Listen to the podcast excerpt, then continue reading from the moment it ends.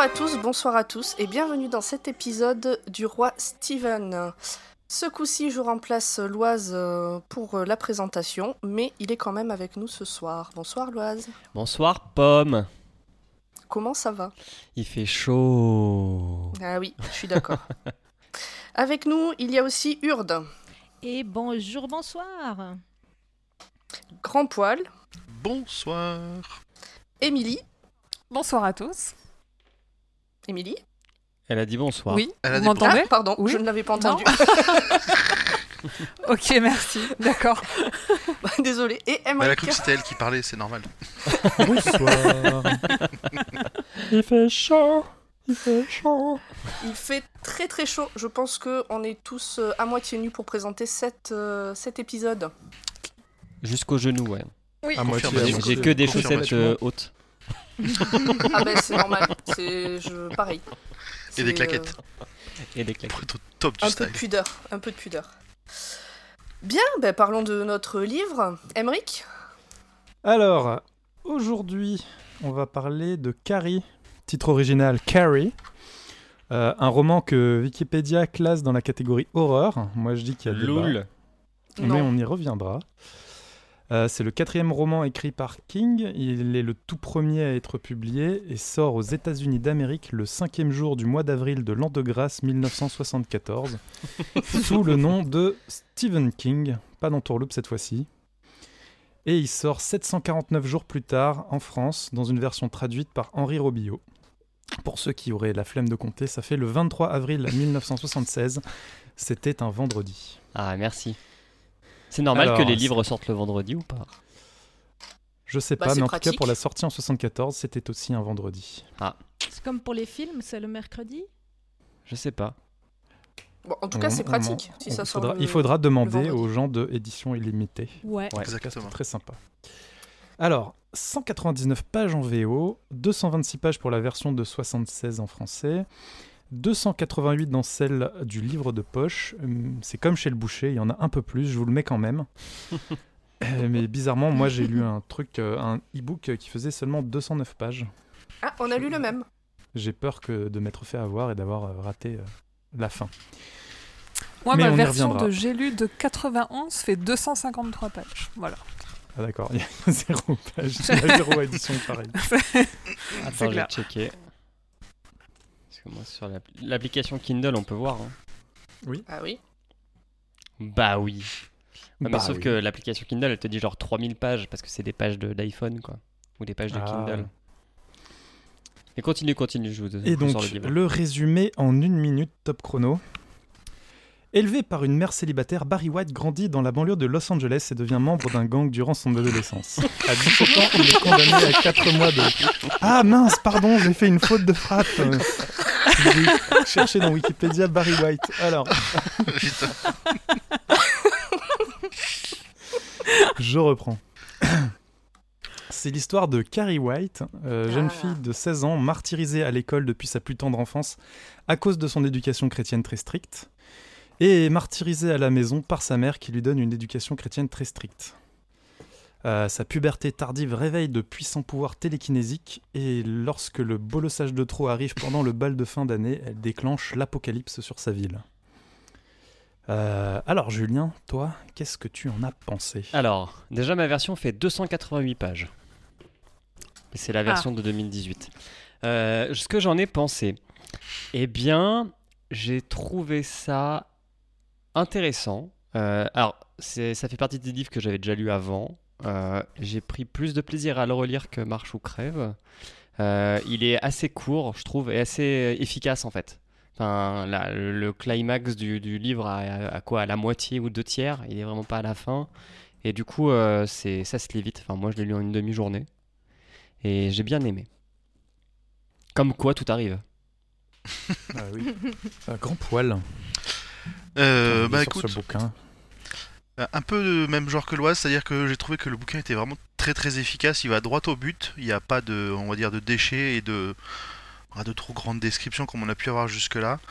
Et on sent bien le, le- film, euh, enfin le pardon, le livre écrit euh, dans les années euh, enfin, 70-80, euh, très, comment dire, enfin toute l'ambiance se ressent vraiment vraiment bien dans le dans le bouquin et j'ai trouvé ça vraiment très intéressant. Après le, le sujet me parlait pas trop, mais ça reste un, un, un livre vraiment très euh, très intéressant à, à lire. Tu ne veux pas parler de tes règles?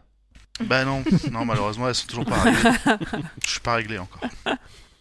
Émilie, toi qui as dû lire le livre 5000 fois, Non, alors figure-toi, je l'ai lu une seule fois il y a 15 ans et j'ai pas pris la peine de le relire pour ce Ah bah bravo. Ah bah bravo. Oh là là Ça y est, ça, Mais en fait, ça a si des je l'avais diplômes, relu- ça bosse plus quoi.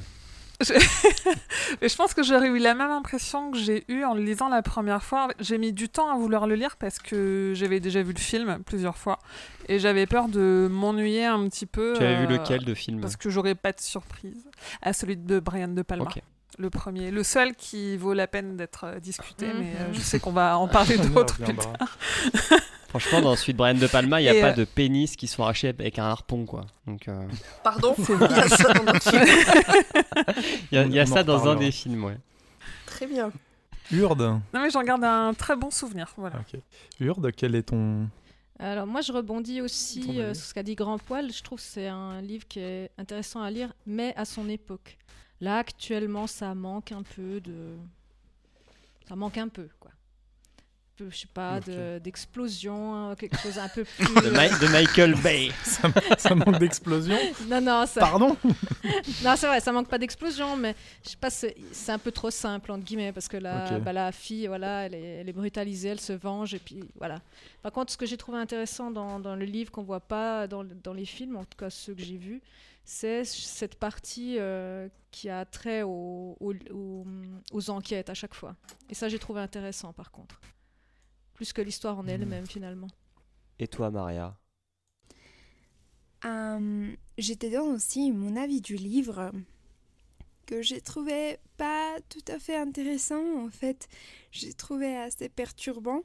Je pense que j'ai dû m'arrêter plusieurs fois parce que je ne pouvais plus. Euh, la première partie euh, m'a beaucoup marqué par rapport aux règles, la fille qui savait pas que, ce- que c'était. Je pense que ça m'a traumatisé un peu. Ah, je me demandais s'il y avait des cas comme ça. J'imagine que oui. Et, et je pense oui, ça, ça me traumatise parce que je, je pense souvent, presque tous les jours, à cette scène. Je ne sais pas pourquoi, mais oui, ça m'a traumatisé. Euh, donc, je n'ai pas tout à fait aimé ce livre. D'accord. Et Pomme Est-ce que tu l'as aimé Euh, celui-là? Alors moi je l'ai lu deux fois, donc une fois il y a 15 jours et une fois la semaine dernière. Ah, t'as dû l'aimer beaucoup alors Ah c'était un vrai régal. Euh, non, mais c'est un livre, bah, comme tout le monde l'a dit, il n'y a pas de déchets. En fait, il y a plus de choses dans ce bouquin de 350 pages que dans euh, 22, 11, Que dans Hit. 63. Hit, je l'ai pas lu, donc je peux pas te le dire. mais en tout cas que dans l'autre pavé qu'on a lu. Euh, moi, c'est un bouquin qui m'a pas mal touché, qui m'a pas mal euh, fait réfléchir euh, en tant qu'ancienne éducatrice spécialisée par rapport au, Ah oui, il y a à la place a- des adultes, par Il y a de rapport quoi à... faire tiquer, ouais. Ah mais complètement, j'ai- j'étais prête à repartir pour écrire un mémoire euh, sur euh, Calme-toi, euh, pose ce stylo. Calme-toi, calme-toi. et la place des adultes par rapport à tout ça. euh. Non, ouais, c'est un bouquin que j'ai beaucoup aimé. La fin était un peu euh, redondante. C'était un peu casse-pied de. Autant c'était intéressant de voir un peu la même scène vue selon les différents protagonistes, mais bon. Bah t'inquiète, il y a les adaptations pour euh, changer les fins. Alors je n'ai Eh vu oui. aucun des films, je ne compte en voir aucun. Pourtant, il y en a une, c'est une fin Thelma et Louise. Ouais, mais c'est pas grave. Par contre, euh, j'ai été très étonnée parce que l'aspect télékinésie, euh, franchement, euh, enfin, euh, euh, elle, ser- elle aurait pas de super pouvoir et euh, à la place euh, une arme de destruction massive comme dans Rage euh, ou genre dans n'importe quel. euh, euh, comment Mais peut-être que euh, c'est une allégorie. Non, mais peut-être très certainement. Mais c'est vrai que je m'attendais à prétexte. je m'attendais à ce que l'aspect euh, fantastique du truc soit beaucoup plus présent. Mhm. Voilà. Ok. Ouais, ça, ça manque d'explosion, quoi. non, bah non, pas forcément. euh. Elle aurait eu une ou deux grenades, euh, ça serait mieux passé. quoi. Alors, Pomme, Donc voilà. Tu nous le fais, ce résumé du livre? Et moi, personne Alors- me demande mon Ah avis. oui Et toi, qu'est-ce que t'en as pensé? Eh ben moi, je suis pas d'accord. Je trouve que dans ce livre, il y a pas mal de déchets. Ah. Euh, T'as lu 10 pages. en fait, tout ce qui est dans le bouquin, enfin, j'ai bien aimé tout ce qui est l'histoire et tout ce qu'il y a autour, euh, les extraits, etc., qui viennent mettre du contexte, euh, les extraits de la commission qui se passe après, etc. J'ai trouvé que ça, sortait un petit peu trop de, de, l'action et tout ça, et j'étais un peu. Enfin, j'ai trouvé que le, le rythme était un peu en dents de scie et que du coup, ça cassait un peu le- le l'immersion dans le bouquin. Sinon, à part ça, euh, histoire, euh, histoire bien, enfin, facile à lire, ça coule tout seul. hein, c'est, euh, c'est lui-même le même, on va dire le même style que Rage, je trouve, en termes de, de fluidité. Et après, bah, l'histoire euh, sympa sans plus, euh, n'étant pas concerné par le traumatisme euh, que Carrie v- va vivre au tout début du roman, euh, je ne je ne peux pas me projeter et comprendre euh, complètement ce qui se passe. Arrête de faire du mansplaining, s'il te plaît. Mais non, je me re- je- justement, j'explique en quoi je ne, je- je ne peux pas comprendre. Voilà. Mais sinon, oui, euh, j'ai bien aimé le livre euh, au final. Sauf la fin, mais on y reviendra. Mais jamais la fin de toute façon. Je crois que c'est un truc un peu redondant dans chaque épisode, c'est sauf la fin. Ouais. Moi, j'aime bien Bon. les fins. Ouais, les fins queue de poisson, c'est cool. Ouais, moi, j'aime bien. On reparle de la fin de Marche ou Crève Bah, elle est cool. Non, mais- cette fin. Super la fin. Elle est super la fin de Marche ou Crève. Et Bah la fin oui, de hein. ça aussi, elle est super. Ah ouais, elles sont toutes Allez. cool. Allez, vas-y, avance, pomme. Bon allez, on avance. Donc on est parti pour, euh, allez, euh, deux heures, deux heures et demie de résumé du livre. on va analyser chaque page. Chaque phrase, chaque phrase. Dans chaque phrase, il y a un élément important.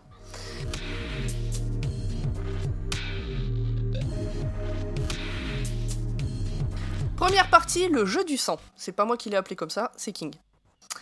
Donc le livre s'ouvre sur un article du journal du 19 août 66, de type fait divers, où l'on apprend que deux jours plus tôt, une pluie de pierre s'est abattue sur la maison d'une certaine Madame Margaret White, dans la petite ville de Chamberlain, et qu'il y en a quand même eu pour 25 dollars de réparation.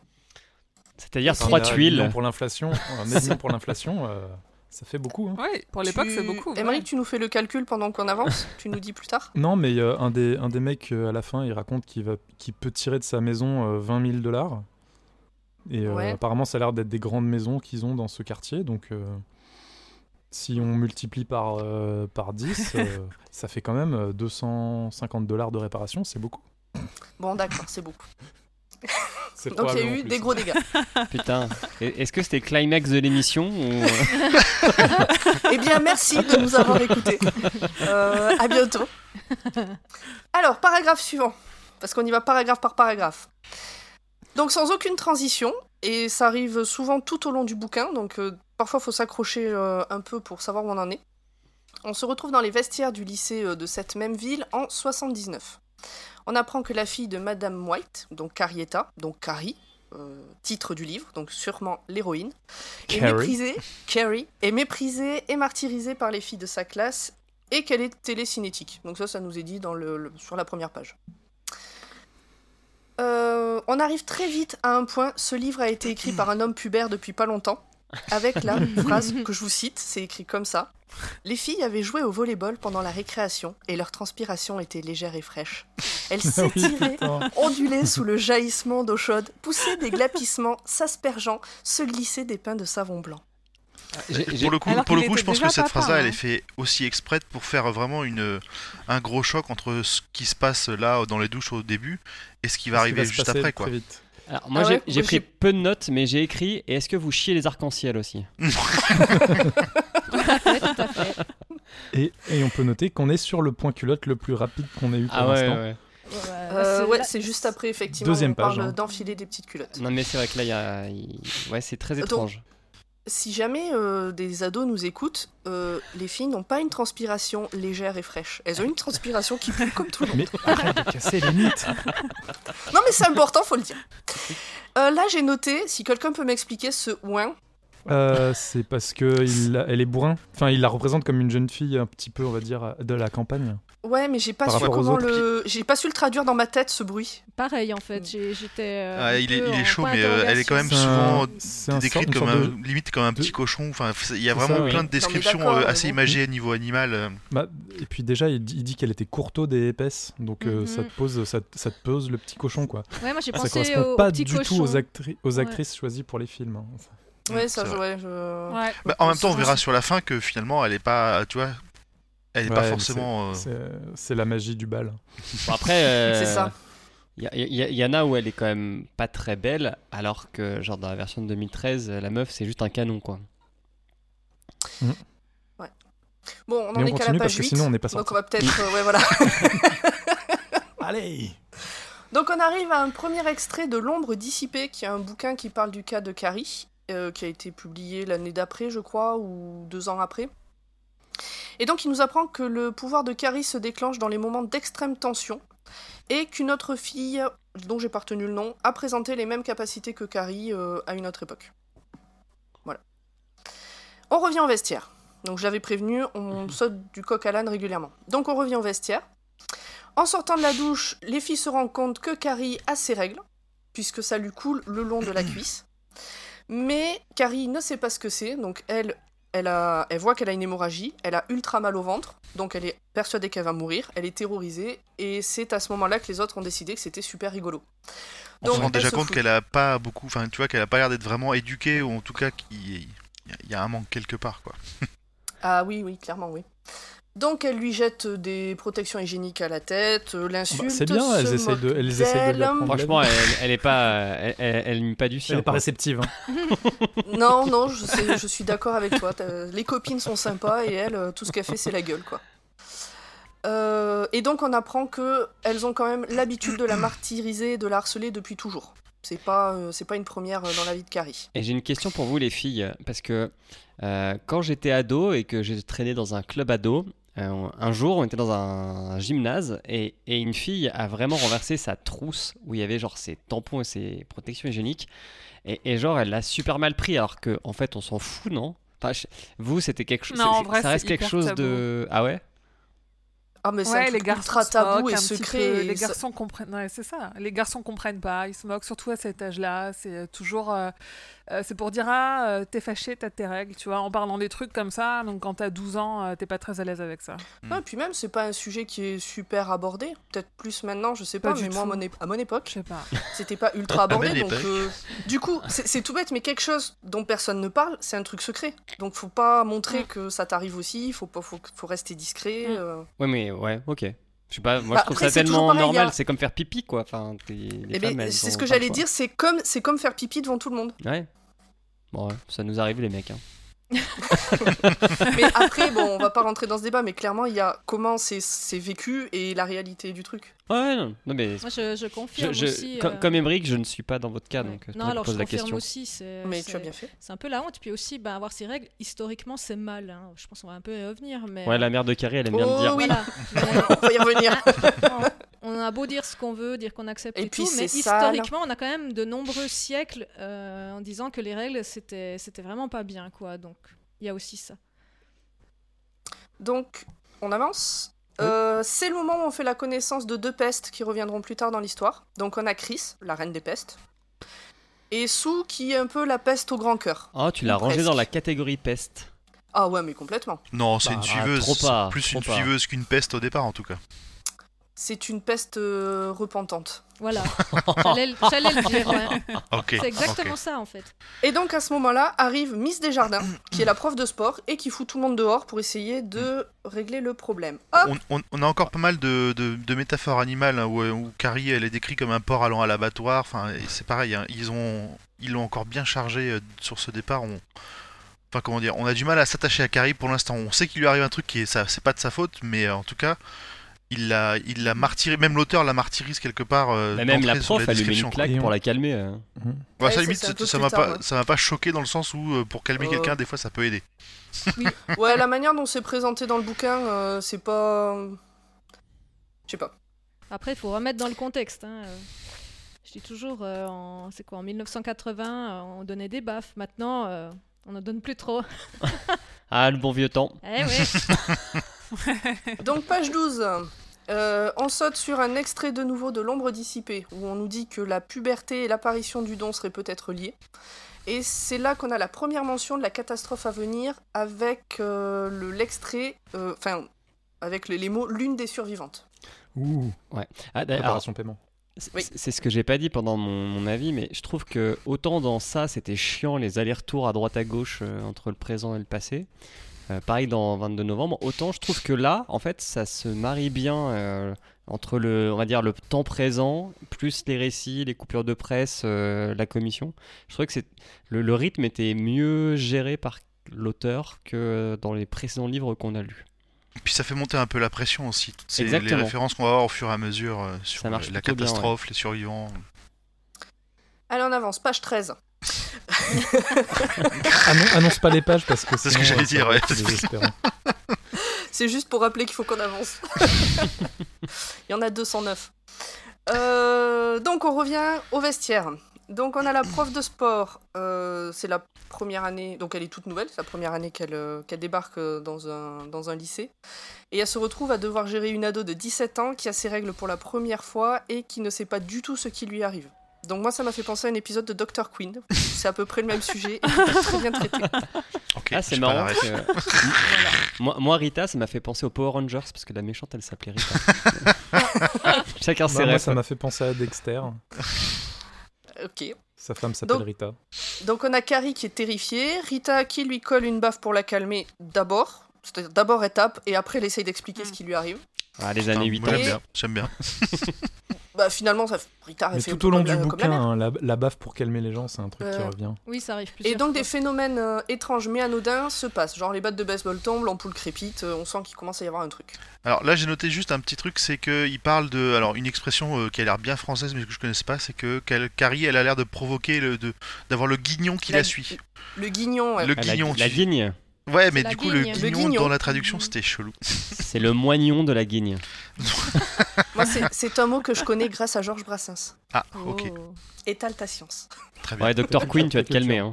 Ouais, mais Dr Queen et Georges Brassens. J'ai- Alors. j'ai une petite parenthèse euh, sur ce passage, ça ira vite, vous inquiétez pas.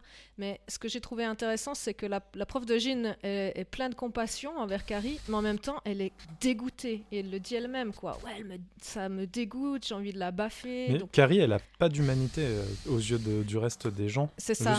Jusqu'au bal, en fait, où, Ouais. Où elle récupère un peu son humanité. Voilà, donc déjà là, tu dis, ouais, elle veut être sympa, mais il y a un truc qui lui dit que ça la dégoûte, qu'il faut pas l'approcher, mais elle l'aide quand même.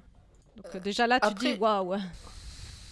Mais même avant le bal, euh, Rita, c'est Rita Desjardins, je trouve que c'est la seule qui qui a un rapport humain justement avec ou en tout cas qui se questionne sur c'est pas normal qu'elle soit comme ça, il y a un truc, il faut, ouais, ouais. faut réfléchir. Mhm. Euh, donc euh, ah ben on repasse à un extrait de l'ombre dissipée. Euh, donc j'ai mis historique et supputation parce que finalement tu te rends compte que dans ce bouquin qui est censé être euh, l'historique du truc, ben, en fait, ils savent pas grand chose et ils font que se dire que peut-être c'est ça qui s'est passé. Donc, le père de Carrie est mort peu de temps avant sa con... non pas avant sa conception, avant sa naissance. Putain, ça devient compliqué là. Ça aurait pu expliquer certaines choses. C'est la Vierge Carrie. après. peu de temps après sa conception. Et la mère de Carrie a accouché seule chez elle. Euh, donc les autorités se demandaient si elle savait qu'elle était enceinte. Le truc qui m'a choqué, c'est que les voisins ont entendu des hurlements venant de la maison, dès 1h30, mais c'est qu'à partir de 6h qu'ils ont appelé les flics pour dire il y a un truc qui va pas. Oh bah c'est privé, attends. Ah bah, De toute façon, Et la, d'ailleurs, la police, ça peut pas débarquer chez toi avant 5h du matin. hein. Bah là, c'est 6h du soir. Euh, et d'ailleurs, il y a une des voisines qui dit qu'elle pensait que la mère de Carrie était dans une sorte de transe, donc c'est quelqu'un qui a l'air d'être connu du quartier. Et, un petite info, cette voisine est une des trois survivantes du quartier. Donc là, on, on- Mhm. on a de nouveau un aspect euh, catastrophe qui arrive. Bon, en même temps, moi, si je savais que j'avais une voisine qui est complètement tarée, je m'inquiéterais pas plus que ça de l'entendre gueuler. euh, Enfin bon. Ouais, pareil. Donc Miss Desjardins amène Carrie chez le directeur du lycée. Euh, donc c'est, elle a nettoyé, euh, elle a nettoyé Carrie, elle lui a mis la protection hygiénique, euh, elle a donc elle l'a rassurée, etc. Classe. Bravo à celui qui Euh, a fait ce bruit. finalement, après une discussion, Carrie a le droit de rentrer chez elle, mais elle pète un plomb au moment où le directeur se trompe sur son prénom pour la quatrième fois. Et elle fait voler un cendrier. Cassie Euh, Mmh. Encore Cassie. une fois. Cassie. Ouais, voilà, c'est ça. Barry. Et, euh, Barry. Et là encore, Miss Desjardins, elle essaye de désamorcer la crise. Alors, juste un petit truc que t'as- qui, qui est important aussi à noter et qu'on a oublié, c'est que euh, sur la, le- la version où on, on- on parle de l'accouchement rapidement de, de la mère de, de Carrie, c'est qu'apparemment, elle-même, la mère, était pas au courant qu'elle était enceinte. Elle faisait une espèce de. Elle avait un- on nous dit qu'elle Un faisait une de espèce de blocage mental euh, total sur, sur ça, parce que pour elle, être en- enceinte, c'était avoir commis un péché euh, mortel. Ah bah pour être enceinte, faut commettre le péché, oui. Bah oui. ça. Sauf Marie. Ouais. Je suis pas enceinte. Papa, maman, si vous m'écoutez, Est-ce que C'est un pas de moi ange dont t'a on parle. visité?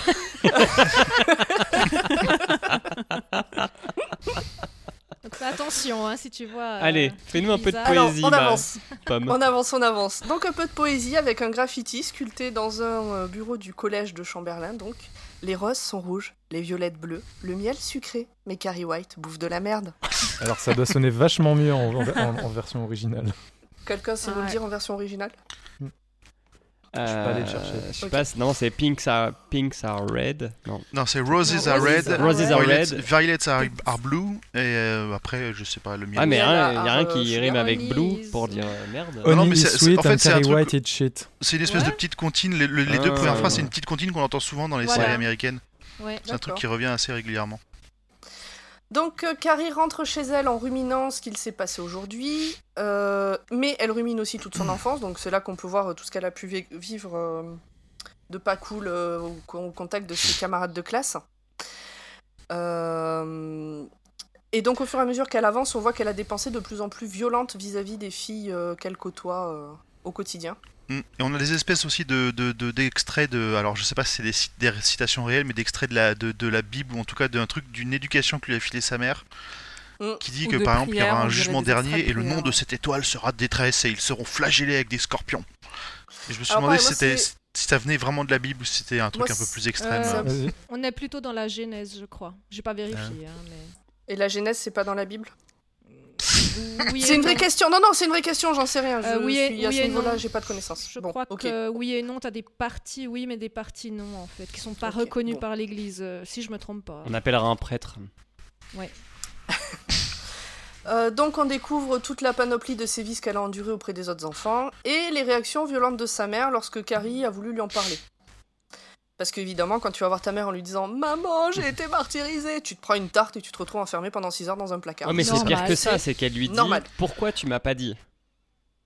Pourquoi tu. Non, pourquoi tu m'as pas écouté Non, c'est pourquoi tu m'as pas dit, pourquoi tu m'en as pas parlé en fait? Oui, des règles, mais Des là, règles, c'est ouais. là c'est dans le Ah flashback. non, non, attends, attends, non, on n'y est pas C'est encore. plus tard, on est c'est pas plus tard, encore. c'est Là, plus on est tard. en Oh là train là. de- dans le flashback, ouais. Là, on est dans le flashback. Je crois que Loise veut te dire qu'il faut aller Qu'il faut que j'avance.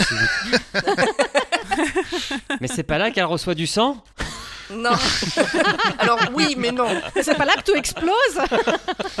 Donc en rentrant chez elle, elle croise un sale marmot du quartier qui l'insulte et elle le fait tomber juste parce que juste par la pensée. Donc c'est le vrai premier acte qu'on voit euh, clairement euh, de son pouvoir, où on voit son pouvoir. Puis je crois que c'est la, Et c'est c'est- la première fois qu'elle en sourit, hein, je crois. Oui, et je pense que c'est la première Ouais. fois qu'elle en prend conscience aussi. Ouais, enfin, qu'elle se rend compte qu'il y a vraiment un truc. Ouais, puis que c'est marrant. Bah, C'est vrai que pousser des gamins en vélo, c'est marrant. Oh ouais. Faut quand même l'avouer. Alors l'auteur Oh, bah, euh, nous parle. mérité, euh, hein. L'auteur nous parle de crampes d'estomac. Alors je sais pas si elle a vraiment mal au- à l'estomac ou si c'est King qui sait pas bien comment ça fonctionne les maux de ventre pour les règles. Bref, on reste sur les crampes d'estomac. Euh, Extrait d'un nouveau bouquin. Carrie, l'homme noir de la télékinésie. Je crois qu'on le voit qu'une fois celui-là. Euh, donc on a un témoignage un peu long d'une voisine qui était ado quand Carrie était petite euh, et qui nous raconte qu'une fois où elle était en train de bronzer dehors, Carrie l'a vue à moitié nue, euh, elle lui a vu un sein et la mère de Carrie a complètement pété un plomb par rapport à ça, a enfermé Carrie dans la maison et c'est à ce moment-là qu'il y a eu la fameuse pluie de pierre dont on parle au tout début. Mais là, on- Donc, Carrie là sa mère, quand elle dit qu'elle pète un câble, c'est qu'elle rentre dans une espèce de rage religieuse, euh, mais c'est un truc de. La, la description, elle est, elle est très très sauvage pour la mère. Ah oui, elle se scarifie le visage avec ses ongles, euh, elle, euh, elle Elle, se lacère, euh, elle se lacère la tronche, enfin, elle s'en Ouais. met plein. en même temps, plein- la gamine, elle a un maillot de bain blanc, quoi. Non, on lui voit un sein surtout, une sale bosse. Ah C'est oui, ça, les boss. Les sales boss. Oui, puisque la mère de Carrie appelle les seins les sales bosses.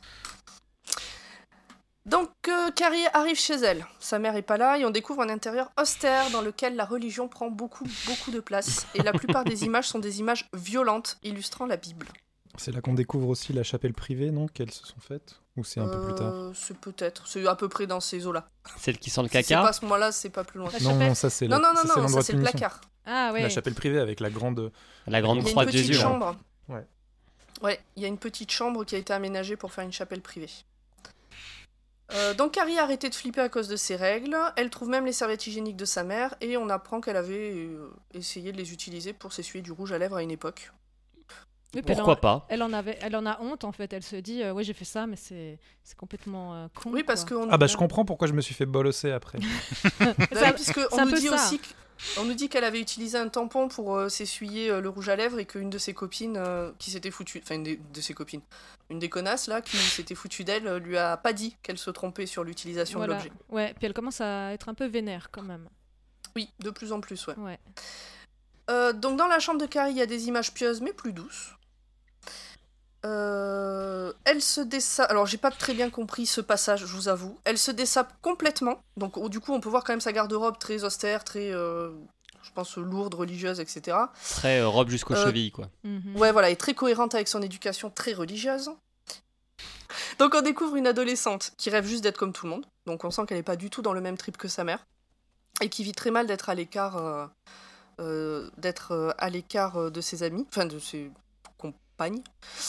Et oui, surtout qu'elle vit mal l'écart qu'il y a entre euh, la- l'éducation qu'elle a à la maison et ce qu'elle peut voir à l'extérieur. Euh, Donc on a un petit point culotte légère. C'est quoi, à ce culotte moment-là. légère? Euh, ben, elle, elle parle de dans ce qu'elle voit dans les magazines. Euh, Il y a des culottes légères. Contrairement à sa grosse culotte Ah, lourde. ok, ouais. euh, Mhm. En toile Voilà. de jute. En- Ouais, j'allais le dire, en Voilà, toile de jute qui pique. Euh, donc, une fois ça passé, Carrie est complètement à poil. Elle est au premier jour de ses règles et donc elle a grave envie de se tripoter Bah et oui, de se passer Ça les paraît tétons. normal. Non, c'est pas comme ça que ça marche? Non. Non, on a rien compris. Alors, j'ai pas fait, j'ai pas fait de sondage. Je dis pas que ça arrive à personne, mais elle en est au point de limite tomber dans les pommes de plaisir euh, en se pinçant les seins. Enfin, ça, ça, bon, voilà, c'est King qui a écrit quoi.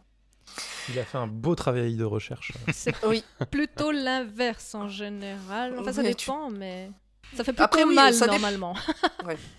Mais dis- disons que ça va après dans le trip de la mère qui dit qu'avec les règles apparaissent les garçons, euh, le, le- les, Comme euh, des chiens qui renifle reniflent l'odeur du sang. sang. bah. Et donc on continue à s'enfoncer dans la folie de la mère qui l'a mise en garde contre la chose qui n'est autre que l'envie de baiser. Faire la chose. Eh oui, C'est de là que ça vient, putain. Mais bien sûr, c'est de là que ça vient. Donc Carrie voit sa mère comme un exemple de pureté et déteste ne pas être comme elle. Et en même temps, euh, on sent qu'elle aimerait bien être pas comme elle. Euh, on- C'est dans ce passage-là qu'on nous dit que sa mère, elle a vaincu l'homme noir. euh, J'ai pensé à vous, Oui. L'homme Avec noir avec des cornes. C'est ça. tout à fait. Euh, Qu'elle a su euh, extraire la chose euh, d'elle. Euh, donc on a un petit descriptif supplémentaire de Carrie qui nous fait nous demander sur quels critères a été fait le casting des actrices ayant joué son rôle. Carrie déteste son image et le miroir explose.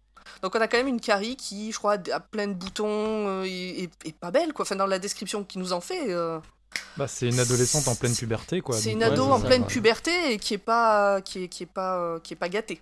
Ah, surtout plus. que comme comme c'est comme on l'a dit avant, Elle est en plein changement, plutôt quoi. costaude, etc.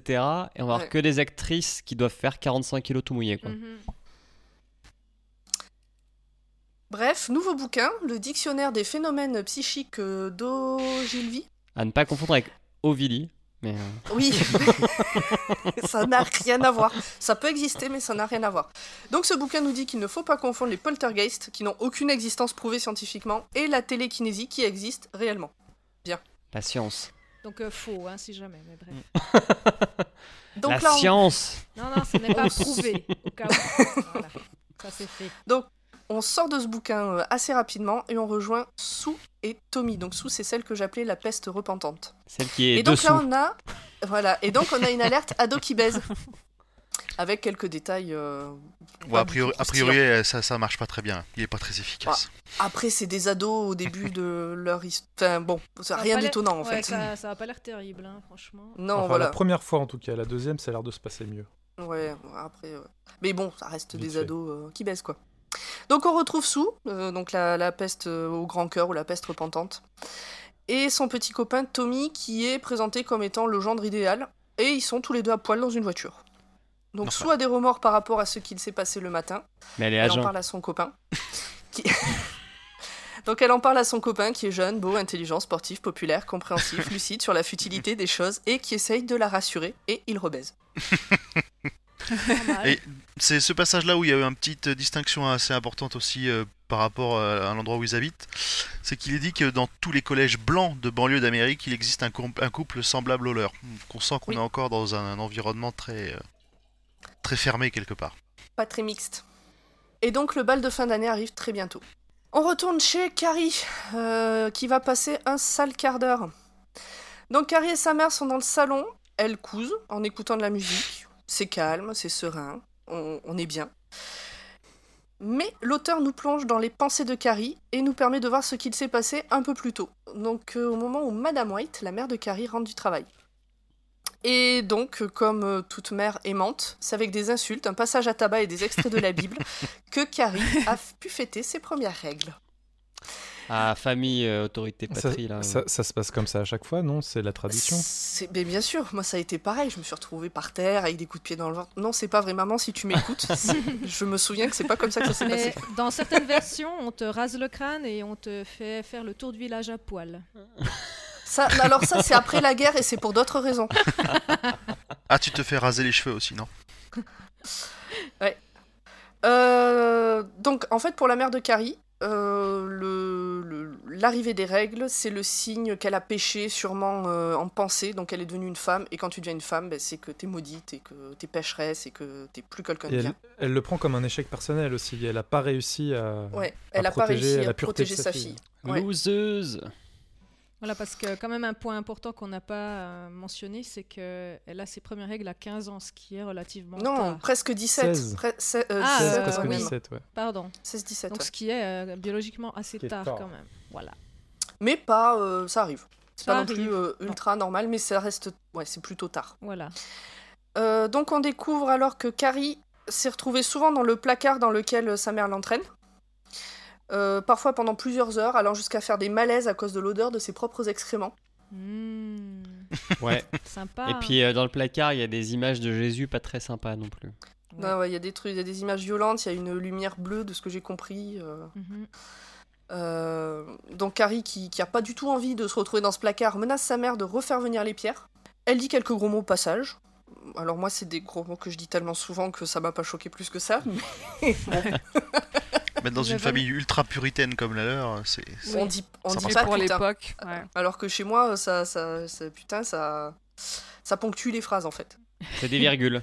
c'est des virgules, des points d'exclamation. Après, faut, faut le placer, faut la bonne intonation. Et donc Carrie sort euh, du placard 7 heures plus tard, après avoir supplié sa mère pendant au moins une heure. Et on nous dit que si sa mère a fini par la laisser sortir, c'est que peut-être qu'elle avait peur en fait que les pierres reviennent. Ah, donc ça va. 8 heures, euh, 7 heures. Pour, euh, En ayant peur, on peut supposer qu'elle a passé euh, de bonnes journées euh, dans ce placard. Ouais, c'est ça. Bah, en fait, oui, elle voulait pas craquer, elle voulait pas que sa mère gagne, et il y a eu un moment où Mhm. c'était plus possible, elle avait trop envie d'aller aux toilettes. C'est ce qui nous... c'est ce qu'on nous dit. Nouvel extrait de l'ombre dissipée. Euh, donc là, on en sait un peu plus sur la jeunesse de la mère de Carrie. Euh, donc, c'est la fille d'un couple qui dirigeait un cabaret. Donc, on- c'est loin de, de l'image euh, catho qu'on pouvait... Pieuse. euh, Enfin, pieuse, ouais, en plus pas catholique, pieuse. euh. Euh, et quand elle avait 30 ans, son père s'est fait tuer dans une bagarre. Et apparemment, c'est là qu'elle a vrillé. Et qu'elle est tombée dans, un, dans ce fanatisme. Alors d'abord dans, la dans une religion un peu plus classique, et puis petit à petit dans un fanatisme bien à elle. Et elle vit chez sa mère jusqu'à ce qu'elle rencontre Ralph, donc son futur mari, Moi, qui ça- est aussi... Sachant que sa mère est contente de s'en débarrasser. hein. Et sa mère et le beau-père sont ultra contents de s'en débarrasser parce qu'ils n'en peuvent plus. Mm. D'ailleurs, il y a, il y a une, Et- il y a une, il y a- j'ai noté une phrase qui m'a fait vraiment bien rigoler, c'est que le beau-père, euh, pour décrire sa, donc euh, Margaret, la mère de Carrie, a dit qu'elle avait une gueule comme le cul d'un camion citerne et le châssis assorti. Il l'appelait la bigote de choc. C'était, euh, c'était c'était très parlant comme image. Point. Un poésie. La violence. Et là, et là, je trouve que pour le coup, ça va super bien avec l'actrice qu'ils ont choisi pour faire la mère dans le premier. Euh, donc il... elle finit par se marier avec euh, le fameux Ralph et ils décident tous les deux de vivre à l'écart du péché sans la malédiction de la fornication, euh, mais Carrie naît. On aura un peu plus de détails plus tard sur comment ça s'est passé. Oui, tout à fait. Euh, et donc on voit, on voit que déjà dans cet extrait que depuis toujours, plus ou moins, la mère de Carrie est une illuminée. Hmm. On retourne dans le vestiaire des filles le lendemain.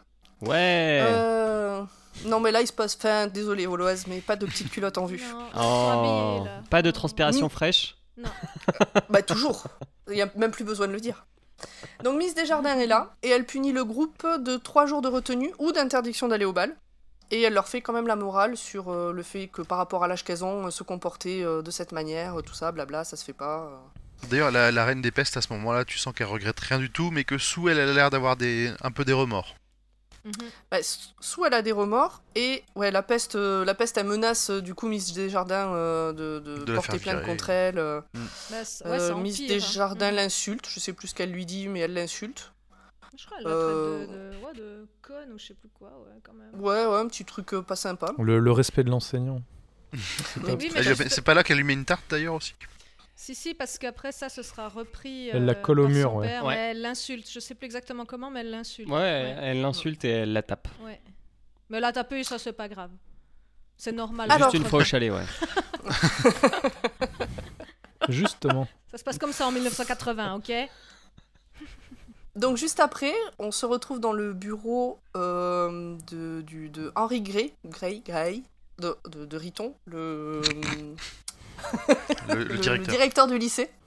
Le directeur du lycée. Et donc là, on assiste à un concours de gros kiki et de cassage de bureau à coups de grosses couilles. Ah oui, carrément. Ah. Ah oui. Moi, c'est c'est ce que ça m'a donné l'impression. Donc, il Moi, j'ai beaucoup Chris. de respect pour le directeur. Là, hein. sur ce coup-là, ouais, le directeur, Ah, il a marqué des ouais. points. hein. Oui, oui, oui. Complètement. Donc là, il y a le père de Chris, la, la peste de compète, euh, qui est là et donc qui veut que Miss Desjardins soit virée. Surtout que c'est un avocat, euh, c'est un avocat, avocat. qui a l'air doué, qui a l'air d'avoir les moyens, quoi. Voilà, c'est ça. Et donc, il menace de porter plainte pour violence contre tout le lycée. Et le directeur tient tête et dit que si le, le père de Chris porte plainte contre le lycée, ben, le lycée portera plainte contre qui Chris pour violence sur Carrie. Allez, On en contre reste Kems, là. on remballe. Exactement. On en reste là. Que va-t-il se passer? On ne sait pas encore. On retourne dans l'ombre dissipée.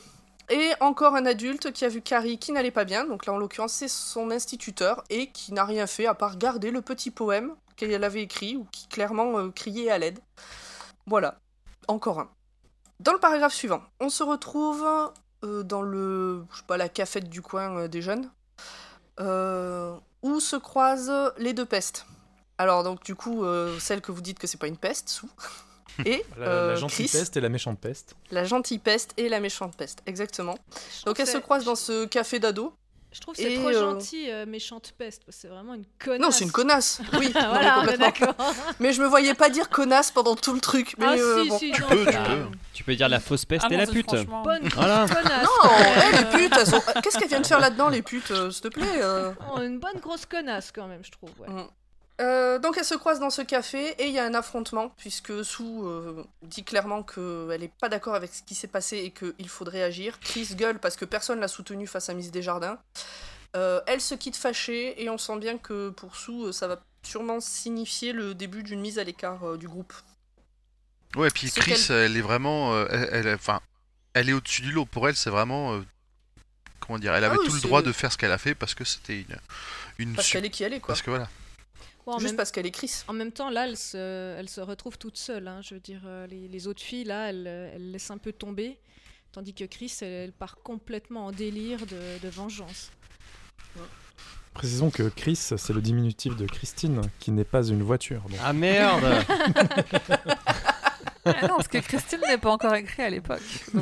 Alors je me, je me le suis dit au moment de la première lecture et j'ai oublié de le noter au moment de la deuxième Et lecture. peut-être que c'est la que la- le roman Christine, ça, de parle de la réincarnation de Chris de Carrie. ouais. De la connasse. Car on, car on va le voir, Exact. Chris meurt Dans une plus voiture. tard dans une voiture. Le spoil.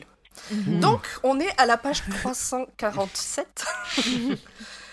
non. Euh, on revient là. Alors, on en est où? Euh, Re l'ombre dissipée. Donc, on a une lettre de Chris, justement, à une de ses amies, où elle dit qu'elle va se venger pour ce qui s'est passé. Ok. Mise en place de ce qui va se passer, peut-être. On est. Oula. On est le 17 mai. Alors, euh, c'était noté, je l'ai écrit, mais j'avoue que je suis un peu paumée. Le bal a lieu le 27 mai, voilà, pour replacer un peu dans le contexte.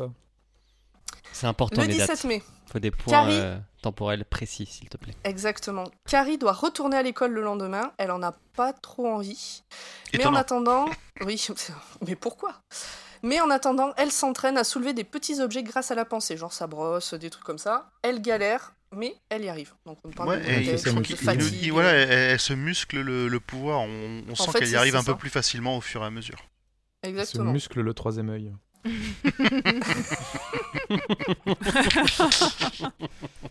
Alors Sue, euh, donc a écrit un bouquin sept ans après. Donc ça veut dire qu'elle n'est pas morte. Euh, et elle rappelle qu'il y a eu 200 morts dans la catastrophe euh, qui va arriver euh, donc le 27 mai et que les principaux pota- Ah, j'ai pas les mêmes protagonistes. chiffres. Hein On n'a pas les mêmes chiffres. T'as des chiffres Alors, de la dans police, le toi, bouquin- Emmerich Attention, dans le bouquin, à ce moment-là, elle dit ça. Oui, Après, oui, je suis euh, d'accord. Euh, donc après. après. 200 morts, peut-être 200 élèves morts. Ah, peut-être. Parce Non, que le décompte d'après, c'est sur toute non, la ville. C'était 79, je crois, élèves, mais en tout, je sais plus. C'est Ouais. 400 et quelques à la toute fin. Mais je crois les élèves, ça doit être 79 ou quelque chose comme ça. Donc 79.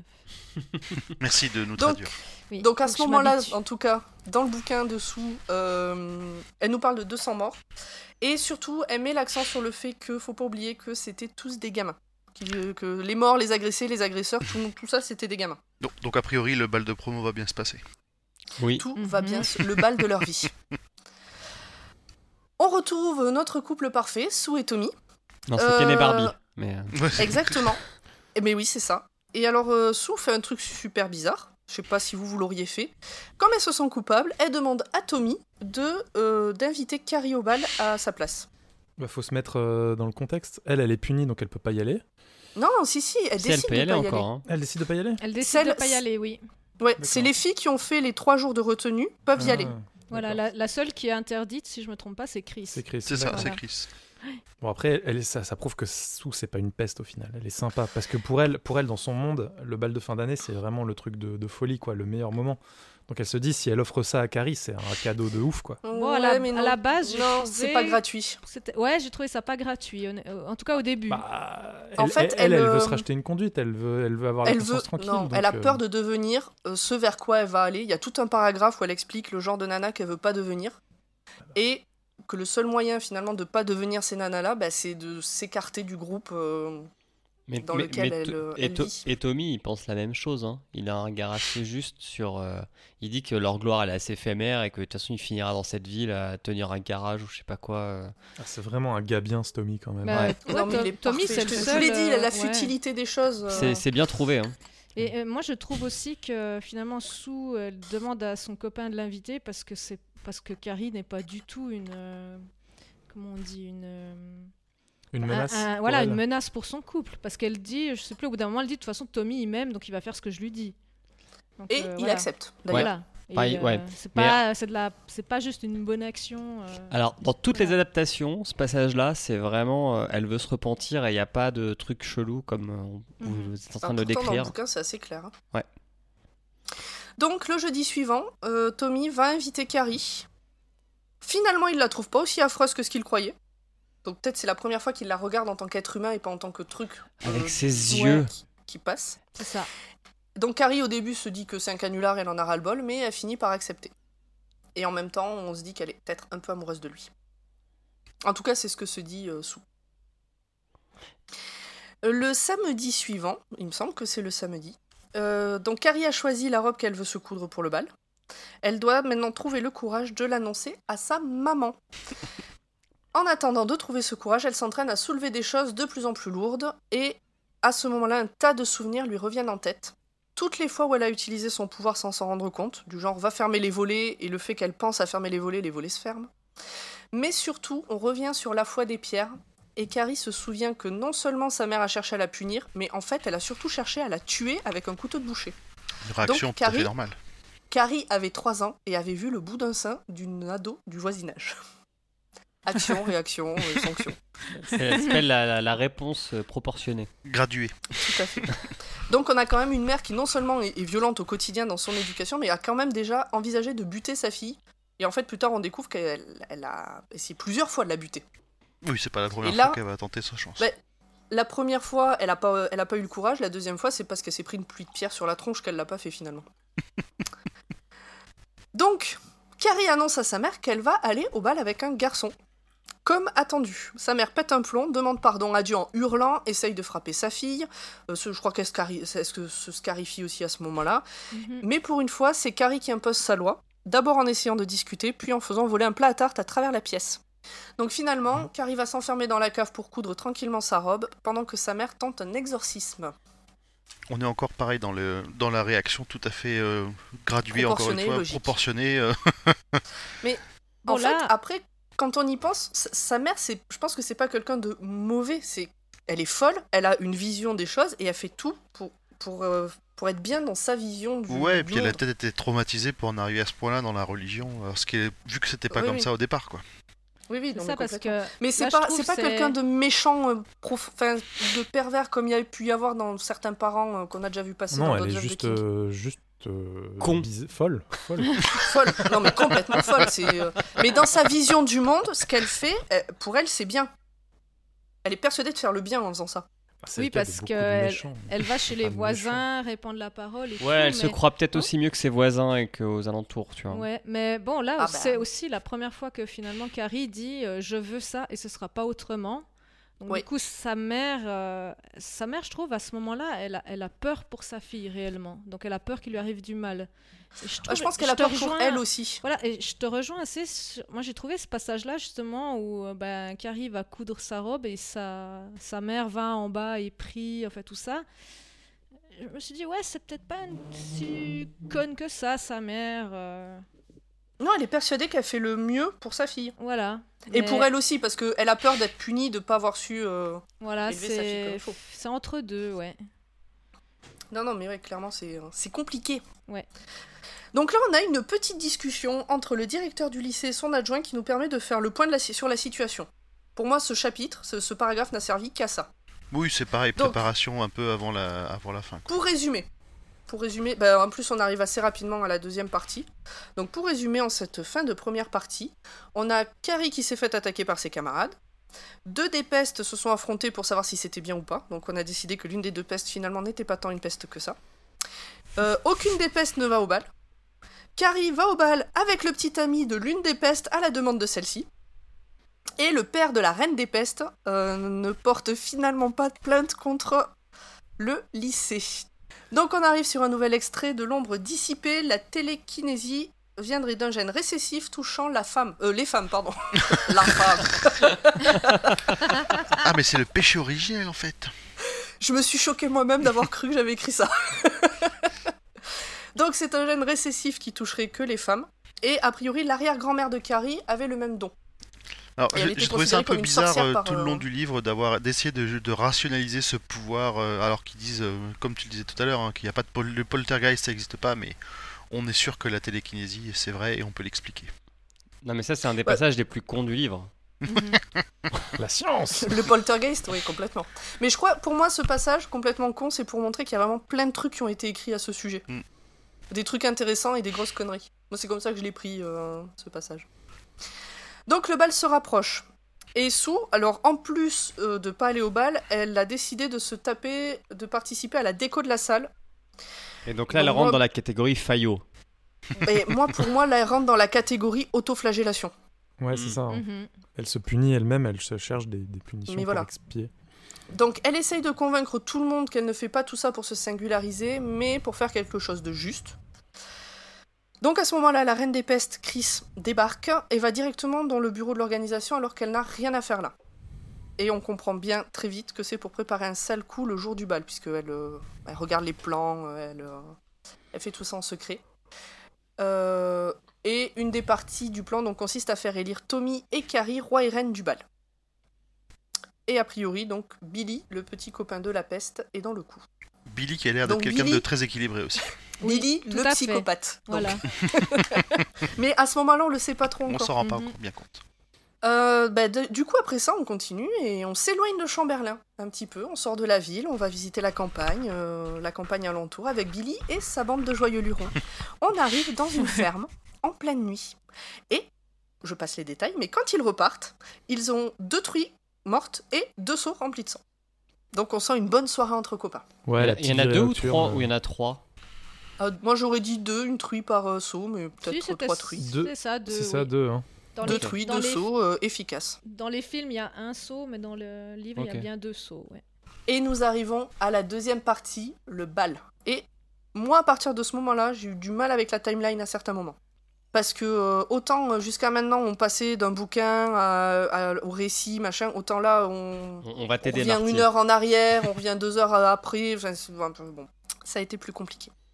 Donc on est au matin du 27 mai, le jour du bal. Ça y est, on y est. Carrie essaye sa robe pour la première fois et bah, sa mère débarque, veut brûler la robe, se scarifie le visage avec ses ongles, implore Dieu, hurle, crache, est violente envers sa fille. Bref, tout est normal. Mais à ce moment-là, le pouvoir de Carrie s'est quand même vachement renforcé et elle fout sa mère dehors sans bouger un cil. C'est ça, Ah, et on, sent Carrie très. euh.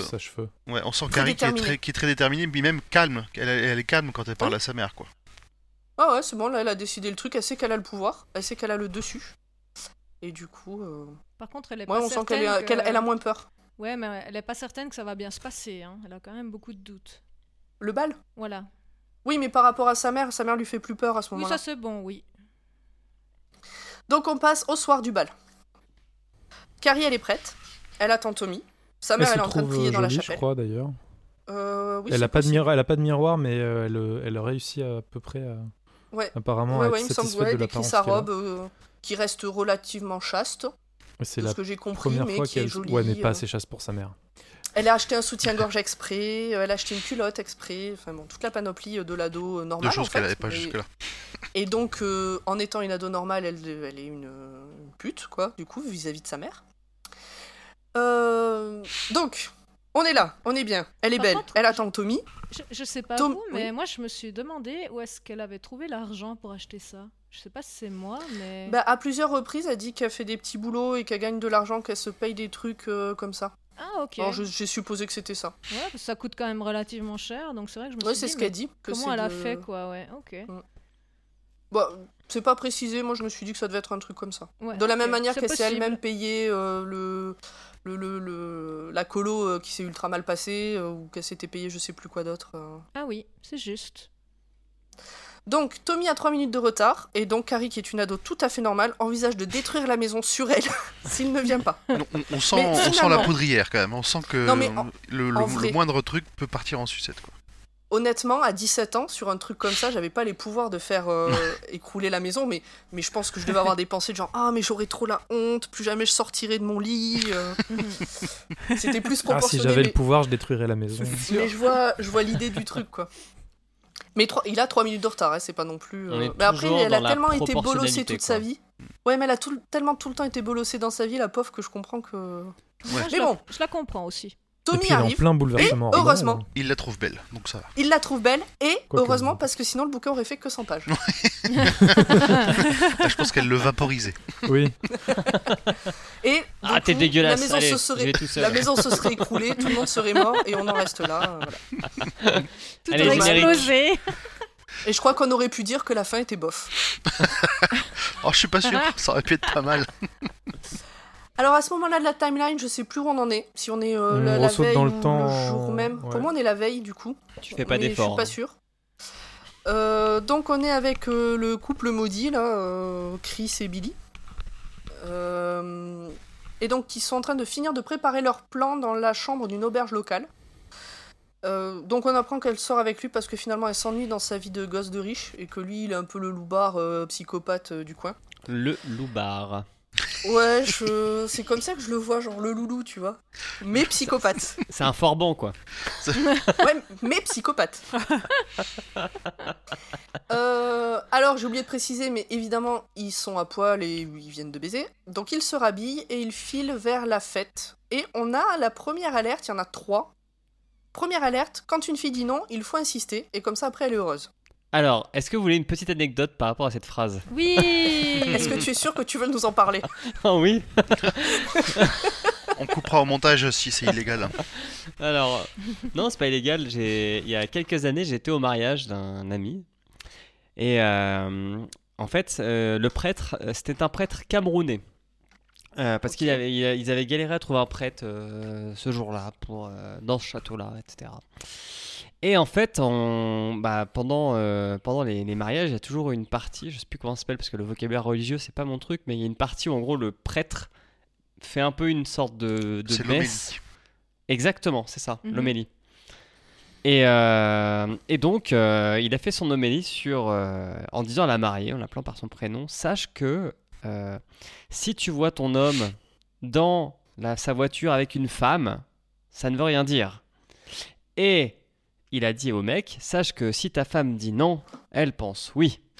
En pleine église, quand même, dans le mariage. Oh la vache. Ben, En même temps, c'est Il est en enfin, prison aujourd'hui. Venant, venant d'un curé, ça me choque pas plus que ça. Ah ouais, ouais, mais c'est Parce sorti, que mais le devoir nature, conjugal, c'est quand même un truc euh, qui, est, qui est réel. euh. Ouais, bon, euh, si jamais des curés, il y en a des un peu plus modernes hein, à l'heure Ah non, mais actuelle, hein. heureusement. Non, non, Voilà. mais heureusement. Mais si tu veux, je suis plus étonnée par un curé qui dit Oh là là, et si ta femme elle a dit non, tu respectes? Parce que. Mais bon, non, mais c'est vrai. Alors, petit point euh, anecdote, pas anecdote du tout d'ailleurs, petit point histoire euh, loi française. Sachez que le viol conjugal est reconnu que depuis 1998 dans la loi française. Avant, ça s'appelait le devoir conjugal. Ouais. Ah oui, quand même. Bah, Donc, avant 98, et c'est il y a pas si longtemps que ça, Non, une femme mal. ne pouvait en- pas on en avance, porter limite, plainte hein. contre son mari. ouais, j'allais dire, je crois qu'en Suisse, c'est plus tard. Ensuite, c'est Bon, hors- voilà, c'était. un- c'est reconnu. Non, mais pour dire que c'est c'est pour ça que c'est pas si simple euh, ce sujet. Ok. Donc c'est le premier point. euh, elle a dit non, il insiste. Elle finit par dire oui, comme toutes les Oui, femmes mais- visiblement. Ouais, Elle bon, a, pendant un petit moment, euh, elle lui a laissé la trique sèche. hein. on, peut, on peut noter, on peut noter que C'est de sa faute. elle a pris, elle a pris un malin plaisir à lui, euh, à lui laisser la trique sèche. Oui, les fameuses couilles bleues que j'avais eu une discussion avec des personnes qui se reconnaîtront. Les. Bon, en même temps, euh, j'allais dire, euh, ouais, elle dit non, Enfin, mais elle- elle... elle dit oui après, mais en même temps, elle s'en fout, donc elle dit oui parce que, pff, tu vois, genre. euh, Enfin, oui, quand même, elle quand dit elle oui. dit que quand elle dit que elle a fini par dire oui euh, le lundi précédent, elle précise parce que sinon il m'aurait pris de force. Voilà. Bon, En fait- c'est vraiment. euh, Bon, alors, je suis pas, je suis pas une femme et le, la personne qui a écrit ce livre n'est pas une femme. Donc, euh, on, va, Oui, on, a, on a sûrement des, des déviations dans la compréhension de ce truc, mais moi, le personnage de Chris, je comprends qu'elle sort avec ce mec parce qu'il est atypique à son monde. Et en fait, j'ai aussi lu que quand il était violent, ça l'a gêné pas plus que ça, quoi. À Ah part, bah, quand, il va, quand- l'inverse. à part quand, quand il va atteindre un certain niveau de violence qui va la faire flipper, mais genre au début, ça l'excite plus que, Euh, bah, carrément, ouais. que ça lui fait peur. C'est Oui, ça. mais je trouve que je mais je me suis douté que c'était un truc comme ça aussi, mais je trouve que c'est pas très clair dans la manière dont c'est avancé. Surtout qu'il y a deux autres moments où euh, c'est un peu pareil. euh. Bon, bref, on avance. Point Si vous êtes d'accord? Mais Il y, a- il y a Euh. quand même une phrase où, parce que du coup, je, je suis ce que tu racontes avec le livre entre les mains, quand même. Et il y a quand même une phrase où on dit qu'elle songeait qu'au début, du moins, cette attirance tenait à sa voiture. Ouais. Donc elle est avec lui pour sa bagnole. Ah oui, sa Voilà. voiture, sa voiture crasseuse euh, et atypique. Mais Aux lui, des il est le véhicules de série anonyme, tout, ouais. là. Oui, excellent, j'ai aimé ce Ah bah c'est le bad boy. hein. Eh oui. What you gonna do? Donc, on avance. Euh, on revient sur le bouquin que de dessous, où on apprend que Tommy ne survivra pas à la soirée. Donc on peut commencer déjà à se détacher de ce personnage. Parce que sinon après, ça fait mal au cœur. D'accord? Je me suis pas remis de tous les décès de Marche ou Crève. Euh, et Sue met l'accent sur le fait que Carrie n'était qu'un être humain comme un autre qui souffrait. Donc on Ça sent qu'elle a pris du recul avec tout ce qui s'est passé. Page 117, Carrie est un être humain pour la première fois dans Oui. ce roman. Mhm. Avant, c'est un animal. Euh, bah, c'est- ouais, elle est vue comme une chose, quoi. Mhm. Et par contre, j'ai noté que pour moi, alors je- peut-être je me trompe, mais il me semble que c'est la première fois qu'on parle de Carrie au passé dans tout le bouquin. Ah, Ah, j'ai pas voilà. attention. pas- à un genre de pas détail. eu Ouais. J'ai pas vu, ouais. Ouais, mais parce que vous l'avez pas lu deux fois en deux semaines. Oui, mais moi, je l'ai fini hier soir. Euh, donc ça y est, le bal commence. On y est. Fou, ça y est, ça fait euh, 118 pages. C'est la fête Le bal commence, Carrie et Tommy euh, sont dans la place et tout se passe extrêmement bien. Carrie échange avec des camarades de classe qui ne sont pas des sacs de pisse comme les autres. Euh, moi, c'est l'impression que j'ai eue, c'est que ces gens-là savent se comporter normalement envers d'autres êtres humains. Bah, ils ont en fait, en fait, justement Carrie. parce qu'ils ont remarqué qu'elle c'était devenu un être humain. Elle, elle présente mieux que, jusque, que ce qu'ils avaient vu jusque-là. Moi, je me suis dit que c'était des gens qu'elle côtoyait pas forcément tous les jours. Et qui, peut-être la découvraient pour la première fois. Ah ouais, alors Comme moi, quoi, je la, morale de l'histoire, c'est maquillez-vous et achetez des fringues euh, de luxe, quoi. Ouais, Des alors, tu, veux, euh, tu veux dire que le film Elle est trop bien et... Non, mais alors, c'est vrai, moi, je me suis dit, non, c'est tous des faux culs, effet balle et tout. J'ai trouvé ça affreux, en Bah, fait, quelque part. Moi, il y en a une là, euh, celle qui les installe et tout ça, clairement, c'est une grosse faux cul. Mais les deux, au début, les deux copains de Tommy, là, Georges, je sais plus comment il s'appelle. euh, Mm. euh, Mais Tommy est trop parfait. et tout ça. Même ses potes sont euh, trop parfaits. Je les ai trouvés, ouais, je les ai trouvés euh, normaux et sympas, quoi. Euh, Mhm. Après, je me dis que peut-être ils sont un peu au courant du truc aussi. Parce que Tommy, il est censé être avec l'autre, finalement, il débarque, il débarque avec la chose. Bon, Mhm. Alors, euh, Bah, petit, point Tommy, euh, dans les adaptations, le, le plus parfait des Tommy, c'est dans la version de 2013. Il est vraiment en mode euh, j'en fais trop, j'en fais des caisses. Mhm. Et euh, le point Tommy le plus bizarre, c'est dans la version de De Palma. Parce qu'il va faire un truc qu'il ne fait pas dans le livre et qu'il ne fait dans aucune des adaptations, c'est qu'il va l'embrasser. Ça m'est resté quoi. aussi, ouais. Et plusieurs fois. Ouais. Il en mais profite. n'importe hein. quoi. C'est vrai que j'ai trouvé ça assez étrange. Mm. C'est le seul truc qui m'a bloqué dans, dans, dans cette adaptation. On revient à la veille du bal, parce que pourquoi pas. Bah oui. Euh, donc on est avec Billy et Chris qui sont en train d'installer leur matériel et les seaux de sang dans la salle de bal, au-dessus des trônes. Donc là on commence à voir ce qu'ils ont en tête quand même, bien comme il faut. Du sang de cochon pour une cochonne. Exactement. Et, et surtout, le- Billy n'arrête pas de dire ça. Billy est très prévoyant parce qu'ils ont quand même congelé le sang avant de le- avant de l'installer pour qu'il soit bien frais au moment de. Puis pas, c'est ça. pas coagulé, hein, surtout. Et donc du coup, il y a a- avant on n'en a pas trop parlé, mais dans certains extraits de bouquins ou d'articles, je sais plus, ils il se demandaient si c'était vraiment Chris qui avait fait ça ou si c'était que Billy. Ou... Donc là, on sait que Chris elle a pris part euh, au, au bordel, mais on sent bien que Billy il kiffe le truc quoi. Ah, En fait, bah, c'est- Billy, on, on en apprend plus sur Billy et sur ses passe-temps. hein. Ouais. Ah ben. Ouais, là, c'est- là que- c'est petites soirées popcorn vraiment- et écraser les chiens errants. hein. Un homme qui vous Et- veut du ah bien. oui, c'est vrai. Oh là là, je l'avais oublié ce passage. Mais non, là, Mais- euh, là, je trouve que Billy, il surpasse euh, Chris. hein, Ouais, mais c'est moment-là. c'est dans la convention en fait, qui se pose les questions de la responsabilité des, Mhm. des actes de Billy et de, et de Mhm. Chris. Bah, Chris, elle est, elle, est, elle est con parce qu'elle est surgâtée, qu'elle se fait chier, qu'elle cherche euh, à se rendre intéressante. Billy, il est complètement tapé. Mais pour le coup, pas, pas pété du casque comme la mère de Carrie. Ouais, ce lui, que je veux dire, il est vraiment moins un pété que vilain. la mère, quoi. Il est, lui, il est mauvais. Bah, c'est un vraiment. psy- c'est un psychopathe, euh, plus ou moins, quoi. Enfin, on en est pas Non, loin, plus, quoi. plus, plus que moi. Ouais, psychopathe, c'est pas mal quand même. euh. Allez, on avance et on retombe dans un extrait du livre dessous, parce qu'on en a quand même pas mal des extraits de ce bouquin, euh, qui encore parle de la normalité de Carrie. Et euh, il y a cette phrase qui m'a touchée, parlant de Carrie, donc je l'ai notée, où elle dit finalement que c'était une jeune fille euh, que suffisent à combler un hamburger et un jus de fruits après l'unique balle scolaire de sa vie, et qui ne veut pas que sa maman s'inquiète. Donc finalement, une jeune fille tout à fait normale et simple. Et moi, ça m'a touché cette description. Voilà, Voilà. je vous Tu, tu veux un burger et un jus de fruits? Et surtout Mais qu'en plus, que- cette citation, elle est complètement con vu ce qui va se passer dans la fin du bouquin. De quoi? Je dis en plus, la citation là, elle est complètement con dans le sens où euh, c'est pas du tout ce qui va se passer dans la fin du bouquin. Euh, Oui, mais à ce moment-là, euh, c'est ça. Mm. Alors, moi, je trouve bizarre par contre que ce soit écrit dans le livre dessous parce qu'elle était pas du tout là, mais j'ai pas tout saisi sur la fin aussi. Il y a des trucs bizarres de, de télépathie en plus de la télékinésie. Enfin, bon, bref, vous Mhm. m'expliquerez peut-être. Peut-être dans ma théorie. Oh, il me tarde. Allez, on revient à la fête pour avoir plus rapidement la théorie de Hurd. Euh, Ah là là, ouais. C'était difficile. on retourne à la fête. Carrie est ravie, c'est la soirée de sa vie. Tout est beau, les meufs sont belles. Alors, on a beaucoup de descriptions de décolletés plongeants, mais pas beaucoup de nœuds papillons. Non, on était Il n'y a plutôt pas euh, beaucoup au de frou-frou. descriptions de. Les chemises à ça jabot, s'appelle, là. les- Ouais, ouais, des, des, des, des décolletés euh, où euh, on voit euh, le- la forme des seins, euh, des trucs qui descendent jusqu'en bas des reins. euh, Enfin bon. On sent que- on sent qu'il y a de la peau. Carrie a des échanges amicaux et normaux avec tout le monde. Ou presque, en tout cas les gens qu'elle croise. Et ce soir, elle est une adolescente lambda dans un bal de lycée lambda. Et pour elle, c'est ce qui est cool. Et je- Contrairement à Sue qui, qui avait peur de ce truc-là, Et pour moi, c'est une des scènes les plus horribles dans le sens où on, on sent que, que Carrie, elle aurait pu être normale. Oui, Et que du coup, bah voilà, la, la chute, elle va être, euh, elle va être infernale, quoi. Je suis tout à fait d'accord. Tu... Donc, on revient chez Carrie, on quitte la fête, on revient chez Carrie. Et donc là, la mère de Carrie a complètement fini de péter un plomb, vu qu'elle attend sa fille avec un couteau de boucher. Ouais, c'est. c'est- Elle est bien, la- elle est posée. C'est la fin des haricots pour elle. Hein. Le, y a le- L'araignée au plafond a fini par. euh, Ah ouais, non, ça y est, là, il y a tout qui a pété. hein, Il y a, plus y a le, le courant qui a été coupé, on n'est plus euh, Il n'y a plus la lumière à, à aucun à des tous les étages. Et là, j'ai noté Euh, un truc. euh, Je crois que Stephen King a un problème avec les olives noires parce qu'il dit qu'elle avait dans la bouche un goût Oui. d'olive noire.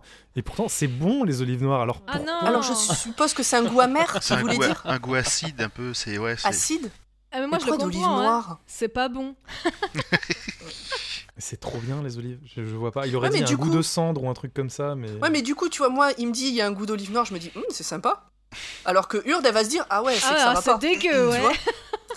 ça va pas comme. Ah oui, euh, du coup, c'est mo- comme mauvaise métaphore. métaphore. Voilà. Mais Bon, la fête bat son plein. Il Alors- devait pas aimer les olives, euh, peut-être. Je pense. Ouais. Sur le, Bah, sur, laissez les olives tranquilles, Monsieur King. sur le, sur le, le passage avec, euh, avec la mère de Carrie, on apprend aussi que, que dès la naissance, elle avait déjà des pouvoirs. On, on- ils décrivent un biberon qui flotte au-dessus de sa tête. Voilà, tu vois, on, la- sa mère, elle est, elle est consciente depuis le départ qu'il y a un, un problème avec Carrie quelque part. Ouais, puis Ah elle bah, traumatisée par de la tapenade. Je ne vois pas d'autre explication. Euh, donc la fête bat son plein, tout se passe bien. Si t'as Tommy- besoin d'autres transitions, Pomme, tu me demandes. hein. mais avec plaisir. Mais je sais, je sais que quand tu dis des trucs comme ça, ça veut dire faut avancer parce que tu t'ennuies. C'est comme un enfant. Il fait des bêtises, c'est qu'il faut qu'il se passe quelque chose. On retourne On à la avance fête. Allez, à la Alors, fête. on retourne à la fête. La fête bat son plein, tout le monde danse, c'est génial. Euh, Tommy dit même à Carrie qu'il la trouve belle. Oh. Miss Desjardins vient échanger quelques mots d'adulte qui se veut rassurant à ado perdu. Et pour moi, c'est le premier adulte qui semble vraiment se préoccuper d'elle et qui cherche à savoir qui elle est, ce qu'elle a, pourquoi elle est comme ça. Euh, J'avoue, j'ai eu un coup de cœur pour Rita Desjardins. Et Carrie, à ce moment-là, a dit aussi qu'elle en veut. Elle, elle a failli dire qu'elle n'en voulait plus à personne, mais, euh, Mais, Mais c'est un mensonge. ouais, elle ne ment pas. mais voilà. Ouais. Elle préfère pas mentir et ne pas le dire. Non, si, elle dit que pour elle, c'est pas. Que pour elle, c'est pas oublié. Ah oui, ça, oui, oui. Euh, on revient chez Sue, où bah, elle est seule, ses parents sont pas là, euh, elle est en mode repentante, euh, comme euh, depuis le début ou presque.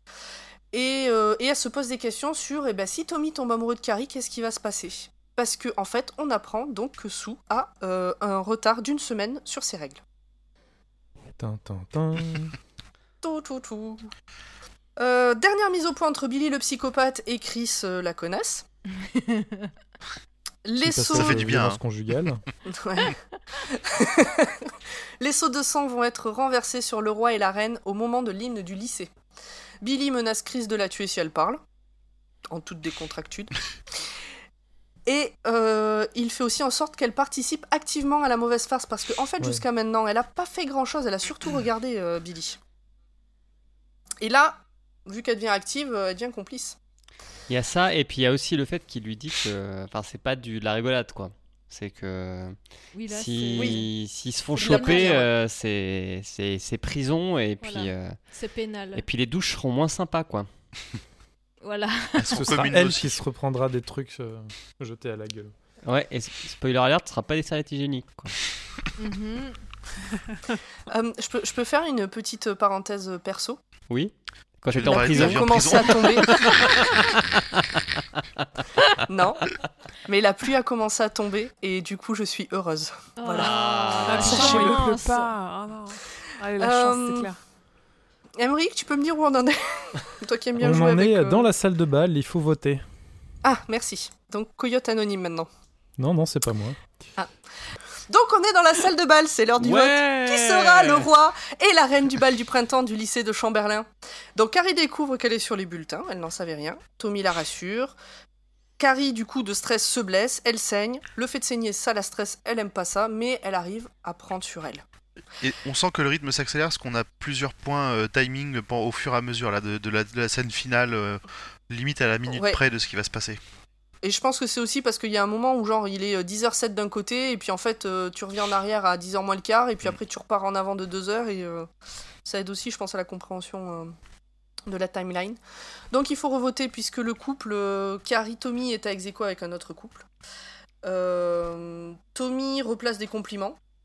Et, euh, et alors là, j'ai pas compris, il entend le nom de Carrie dans sa tête. Ouais, il commence à avoir. Enfin, comment dire On sent que c'est Carrie, qui- Carrie qui est en stress et qui ça commence à lui provoquer des peut-être un pouvoir supplémentaire. Peut-être. C'est ce que j'ai pensé Hmm. aussi, simplement, qu'elle pouvait projeter sa pensée. Tu vois, genre, en fait, elle a envie, hein. elle, finalement, elle a envie d'être élue. Donc, elle, elle- dans sa tête, elle pense à son nom très fort, très fort, et ça résonne dans celle de Tommy. Ah, oui, d'accord. moi j'ai pensé simplement ça, ouais. Ok. En fait, ce serait une enceinte Bluetooth, sa tête Ouais, c'est ça. C'est la, go- gomina, oui. c'est la gomina, ça fait bon, ça réceptionne bien. Cool. Donc dans les coulisses, on a Bonnie and Clyde qui s'impatiente. Euh, Chris est vénère parce que Billy lui a mal parlé et elle se dit qu'il ne lui passera pas dessus ce soir. Et là j'ai marqué LOL, c'est bien mal connaître Stephen King. mais mais d'ailleurs, à ce point-là, ils ont pas encore niqué en fait. Si, si, bah si. Depuis lundi, on a dit. Ah ok. Parce que c'était pas très clair parce que elle, elle jouait avec ça, elle le dit, elle, aime bien garder les mecs le plus longtemps possible parce que Ouais, mais lui, il s'est pas laissé faire très longtemps. Ouais, il s'est mais pas laissé mener dit, par le bout du nez. elle dit que lundi dernier, elle a fini par se donner pour pas qu'il la prenne de force. D'accord. Oui, parce qu'il fallait rendre un service avant qu'elle lui service. rende service, tu vois aussi. C'est un peu ça, euh, je Un échange de bons procédés. Ouais, ça. Alors attention, il y a le deuxième tour de vote qui arrive. Carrie ne veut pas voter pour elle-même. Tommy le fait quand même parce que ben, rien n'est trop beau pour elle ce soir. Donc là, Oh il y a quatre jours, il savait pas qui c'était et on a l'impression qu'il est fou amoureux. Non, il est beau gosse, c'est tout. truc Ouais, je sais pas, il y a un truc. euh, Bon, bref. C'est un Ouais, mec franchement, il est trop beau gosse, ouais. Il, Il est... trop stylé. On revient dans la douce maisonnée de Carrie et la daronne est au taquet. Le couteau est aiguisé, la gamine peut rentrer, sa maman l'attend. Bon, Elle pour moi, ce passage était un faire peu un redondant. kebab. Alors, si, il y a tout un truc où elle se coupe, mais elle laisse le sang couler, euh, parce que le sang qui nettoie le sang, enfin, pas. Ouais, puis elle, elle- elle se dit faut s'arracher les yeux, faut s'arracher les yeux. Et du coup, moi, je me suis demandé si elle allait vraiment le faire. J'aurais bien Non, aimé qu'elle le parce que fasse. c'est un, c'est, c'est extrait euh, de, du- de la Bible, ça, euh, de ce que j'ai compris. Enfin, jusqu'à présent, Si elle œil un peu gauche les préceptes offensé, de la, de la. Bible. hein. Donc, il est 10h12, 22h12. Le décompte est fait. On sait, ça y est, 10h12 Carrie et Tommy PM. Exactement. Carrie et Tommy sont élus reine et roi du bal Félicitations. printemps. Bravo. Bravo. Carrie, Carrie. Carrie est aux anges. Carré. Exactement. Carrie est aux anges, mais elle commence à douter quand même. Elle, elle dit euh, qu'elle voit pas euh, les gens dans la salle à cause des projecteurs, et du coup elle se dit ils sont peut-être en train de me préparer un sale coup. Il y a un Et léger Tommy- traumatisme en même temps. Euh, et Tommy, il a l'air ouf amoureux, et en même temps il a l'air d'avoir peur, et en même temps on dit qu'il a un sourire sans... euh, euh, Enfin, en Ouais, gros, perds on pas de temps, il va mourir. hein, pas de temps. Ouais, ouais, d'accord. Mais il y a un truc. Et il continue à avoir Carrie Carrie dans la tête. Et donc voilà, on est au moment où tout bascule. C'est le moment où Chris balance les seaux sur Tommy et Carrie. De là-haut, ce qu'ils entendent, c'est que ça hurle et puis que ça rit. Et donc on a euh, Bonnie and Clyde qui se barrent. Et donc là, on a, j'ai noté cette phrase que j'ai appelée point épi dans la motte. Ah, c'est la... c'est le point poésie, moi j'ai noté. Mhm. Ami de la point poésie, bonjour. Ah oui, Mhm. ben voilà. Le, le, où euh, du coup, euh, bah, Billy, il Chris, est Chris chaud est patate. trem- ouais, Chris est toute tremblotante. Elle, se rend- elle, pro- elle commence à prendre conscience de ce qu'elle a fait.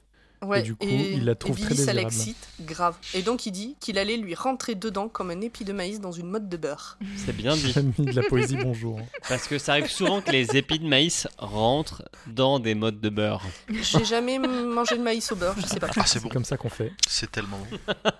Bah écoute, un jour on fera un barbecue chez toi et euh, Il y a pas de souci. Pas du maïs bon. au beurre. on avance dans un. Oui. Donc là on, on passe, ça y est, là on est passé de l'autre côté du truc. Et là, ça part Euh, en couille. On a, on a une- un article un peu long de Norma, qui est une des pestes survivantes, et qui raconte ce qui s'est passé dans la salle ce soir-là. Donc c'est un article qu'elle a publié euh, quelques temps plus tard. Donc ce qu'on apprend, c'est que les sauts sont tombés sur Tommy et Carrie, que Carrie était recouverte de sang, mais qu'elle est restée assise sans bouger, alors que Tommy s'est effondré, a priori touché à la tête par le saut en métal. Et que Alors à ce moment-là, je quelqu'un. savais pas trop s'il était mort ou assommé. Il y a eu quelques rires, mais elle parle quand même de rires crispés euh, et d'hystérie. Et quand ils ont compris que c'était du sang, une des meufs s'est mise à hurler. Et puis, quand Carrie a ouvert les yeux, toute la salle a explosé de rire. Alors, ce que j'ai compris, c'est que Carrie ressemblait à une caricature raciste euh, euh, du, du noir aux grands yeux blancs. euh, et que c'est ça qui a fait tout le monde. Hein? Non, non, mais c'est vraiment ça. blackface. Ouais. C'est une red face, euh, c'est les Indiens d'Amérique là. Non, non, non, mais c'est ce Native. American. Je- pour vous dire, la normale a dit que ça lui a fait penser à un sketch d'un gars. Je suis allée regarder sur YouTube le sketch. Et c'est exactement ça. C'est un, un gars blanc qui s'est peint la gueule en noir et qui a des grands yeux Ah, blancs et qui fait euh, le noir rigolo. Donc c'est un sketch bien raciste de l'époque. D'accord. Ok.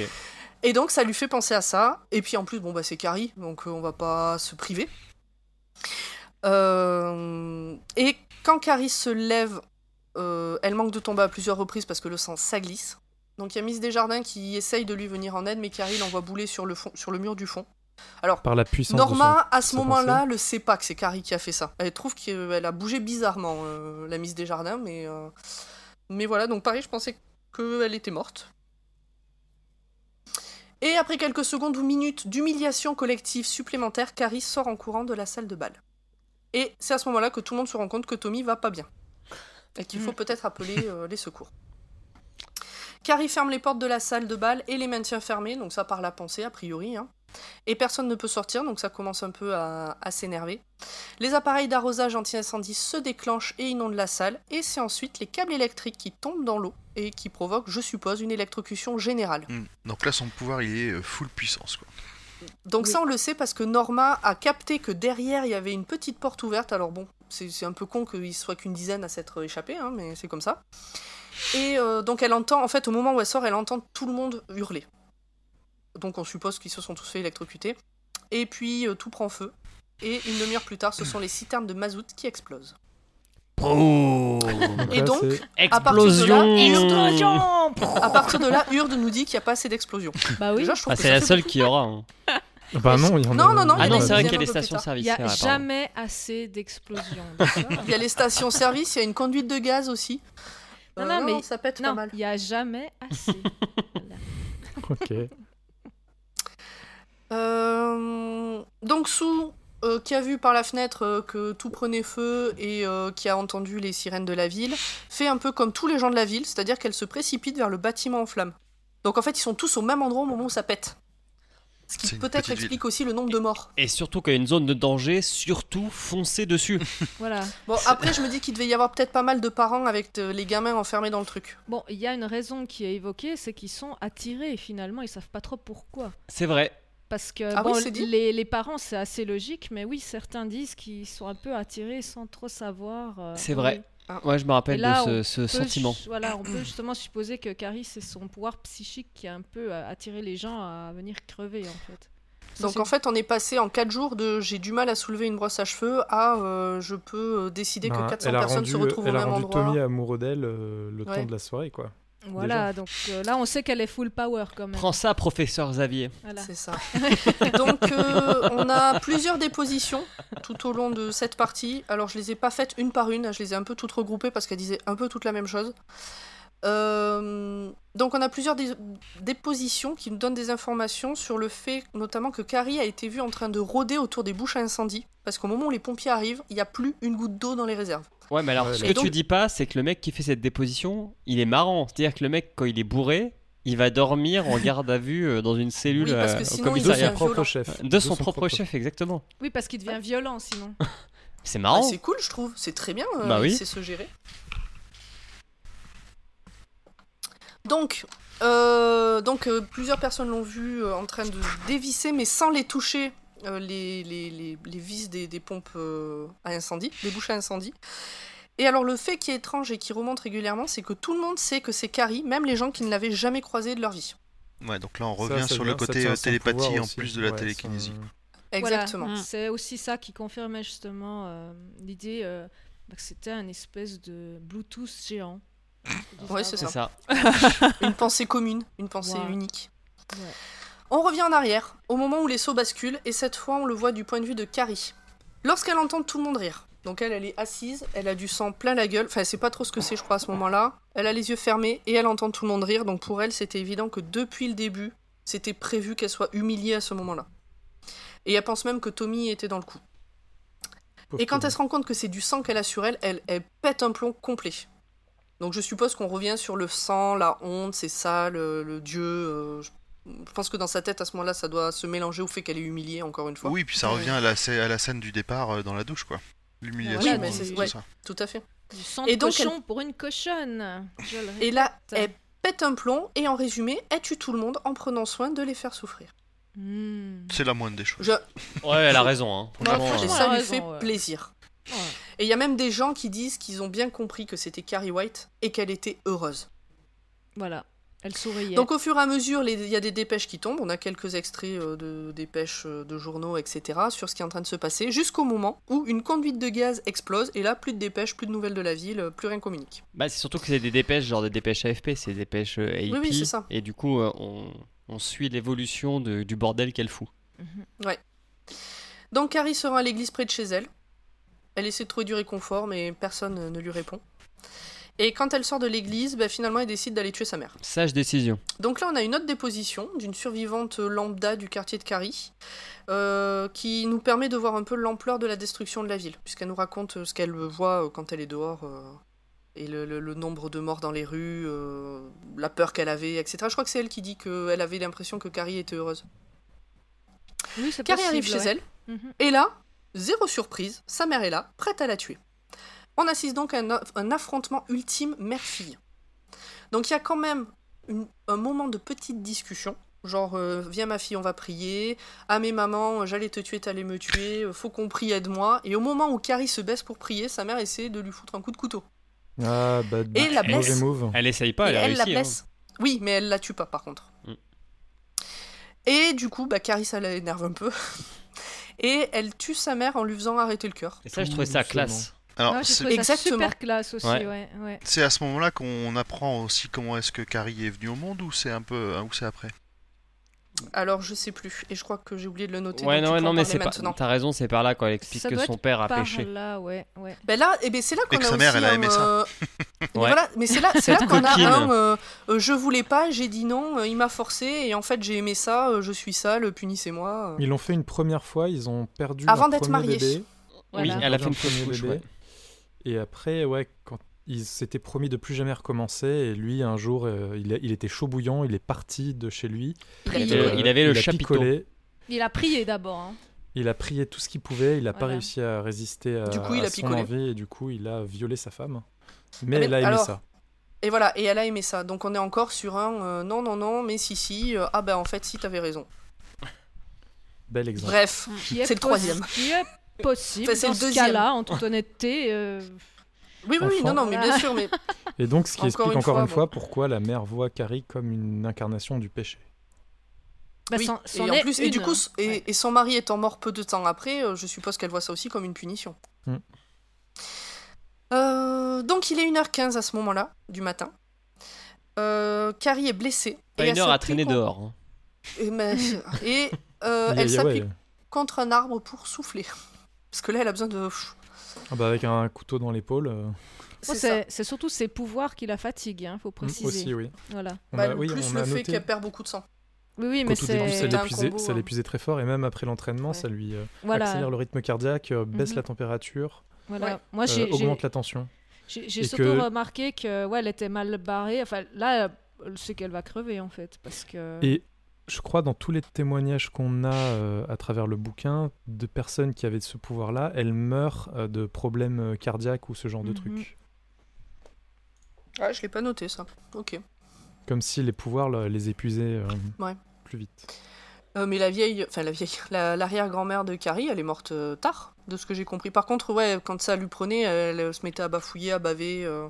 Bon, elle n'a pas utilisé Pareil, euh, pleinement ses pouvoirs aussi. Là. Carrie, elle sait qu'elle a dépassé. Qu'elle a dépassé ses, ses- les bornes en fait, qu'elle est en Elle, train elle de est- puiser elle a dépassé sur les son- bornes des limites. Ouais, voilà. Non, elle est en Allez, on avance. elle on a presque euh, fini. elle Tout le monde a presque fini de mourir. Voilà, c'est Allez, bon. 2h du matin. Non, Non, Retour en arrière. 23h30. Retour en arrière, 23h30. Donc on est avec le couple de connards qui se retrouvent à l'auberge du Cavalier pour savourer leur victoire. Ah, ça y est, t'as abandonné Alors, toute, Billy. euh, Ouais, toute j'ai de la- plus, c'est j'ai plus C'est fini. C'est les connards. Billy a envie de baiser. Chris se défend. Euh, elle crie, elle ne veut pas, elle le frappe. Et, alors moi j'ai noté alerte cliché. Elle finit par se laisser faire et à prendre son pied comme jamais. Ah ouais, elle lui rend quand même pas mal euh, ça pareil.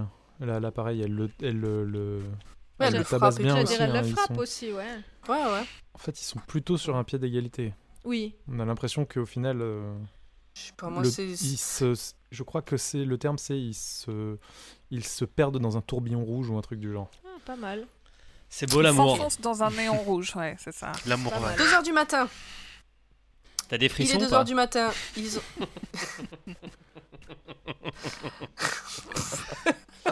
Est-ce que quelqu'un a des frissons, s'il vous plaît, dans la salle Donc, Ouais, il il est chaud. 2h du matin.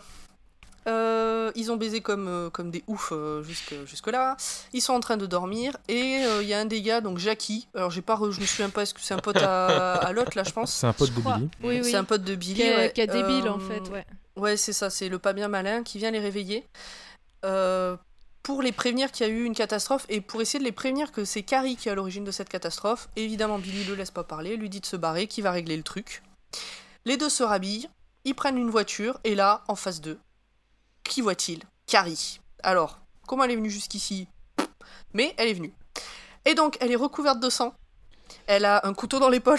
Alors, elle l'a peut-être enlevé depuis. Elle est venue pour détruire l'auberge du cavalier qui est, euh, on Ah oui, c'est là où que son tôt, père est qui a venu des- picoler. C'est qui a ça. des chambres, qui a des chambres spéciales euh, pour euh, justement faire ce que Billy et Chris sont venus faire. Mais c'est Mhm. parce que c'est là aussi que son père est venu picoler euh, Ah oui, avant de, aussi, oui. de violer sa Oui, mère. il y a, il y, a une- il y a une relation directe, mais je sais pas exactement laquelle. Elle veut être euh, le l'ange avec l'épée de feu qui va punir la ville ou un truc du genre. Exactement. Et c'est le lieu de débauche. Et donc elle est là devant la voiture. On voit bien l'image de cauchemar que ça doit être. Et euh, du coup, Billy euh, passe la première euh, et va pour l'écraser. Au dernier moment, euh, Carrie euh, fait euh, valdinguer la voiture euh, qui explose. Elle- Dans le, dans le bar. euh, Dans le, Dans le bar, oui, oui, ça explose au milieu Oui, du voilà. bar. euh, mission accomplie. voilà. Et Alors, donc ça, euh, Christine meurt dans une voiture Voilà. et se réincarne en voiture Eh après. ben, C'est tout à fait euh, normal. Et sachez que dans aucune des adaptations, il y a ce passage de l'auberge où ils baisent. Mhm. À chaque fois, ils se font tuer dans leur voiture, mais il n'y a jamais de- d'auberge. C'était peut-être trop compliqué de détruire une auberge euh, Ouais, avec une bagnole. pas assez d'explosion. de. Ouais. Pas assez d'explosions. Surtout, il fallait pas Donc, trop de sexe dans les films. Alors Carrie, à sache ce qu'il y a moment-là, elle est- plus- là où il y a le plus de sexe, c'est dans de 76. hein. voilà le premier, ouais. Mm. Clairement. Donc Carrie, elle est épuisée, elle se laisse tomber dans l'herbe euh, un peu plus loin. Et pendant ce temps-là, donc on revient à Sue. Euh, elle a le pressentiment que Carrie est à l'auberge et donc elle y va en courant à travers champs, donc il y a environ 5 km je crois. Dans le noir. Dans le noir, les- d'abord elle suit les traces de sang et puis après elle est connectée en Bluetooth à Carrie et du coup elle a plus besoin de suivre les traces de sang, elle sait où elle va, elle sait pourquoi. C'est magnifique. Extrait de l'ombre dissipée. Donc, euh, on repasse sur ce bouquin. Euh, donc l'affaire, pour eux l'affaire Carrie T'es White bientôt au bout, close. Pomme. Tiens, Ouais, tu mais tiens le bon bout. c'est le hérisson anonyme là qui me stresse depuis tout à l'heure. Je, corrige, je corrige les phrases. J'ai bien compris, mais, d'orthographe. mais, mais ça me. Euh, donc, euh, pour euh, donc d'après le- le- l'ombre dissipée, l'affaire Carrie White est close, mais on se pose la question des prochaines qui manifesteront ce don. Est-ce qu'il faut les détecter jeunes et du coup qu'est-ce qu'on en fait après?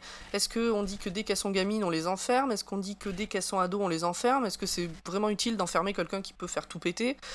Euh, Donc voilà, les- les questions restent en suspens. Euh, Et ça va un peu plus surtout, loin. hein.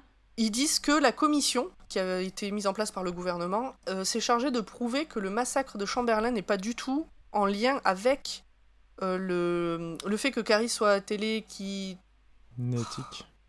Télékinétique. Mais, que c'est plus dû à un combo de plein d'autres choses. C'est-à-dire que la même gamine euh, qui aurait grandi dans une famille normale avec les mêmes euh, pouvoirs aurait pas tout fait péter. Ce qui n'est C'est pas comme ça que je le faux. comprends. Ce qui n'est pas faux parce que quand on regarde complètement vrai, sa, même. voilà, sa, sa grand-mère, euh, Mm. bah, a priori, elle n'a pas beaucoup Bah, utilisé ses pouvoirs.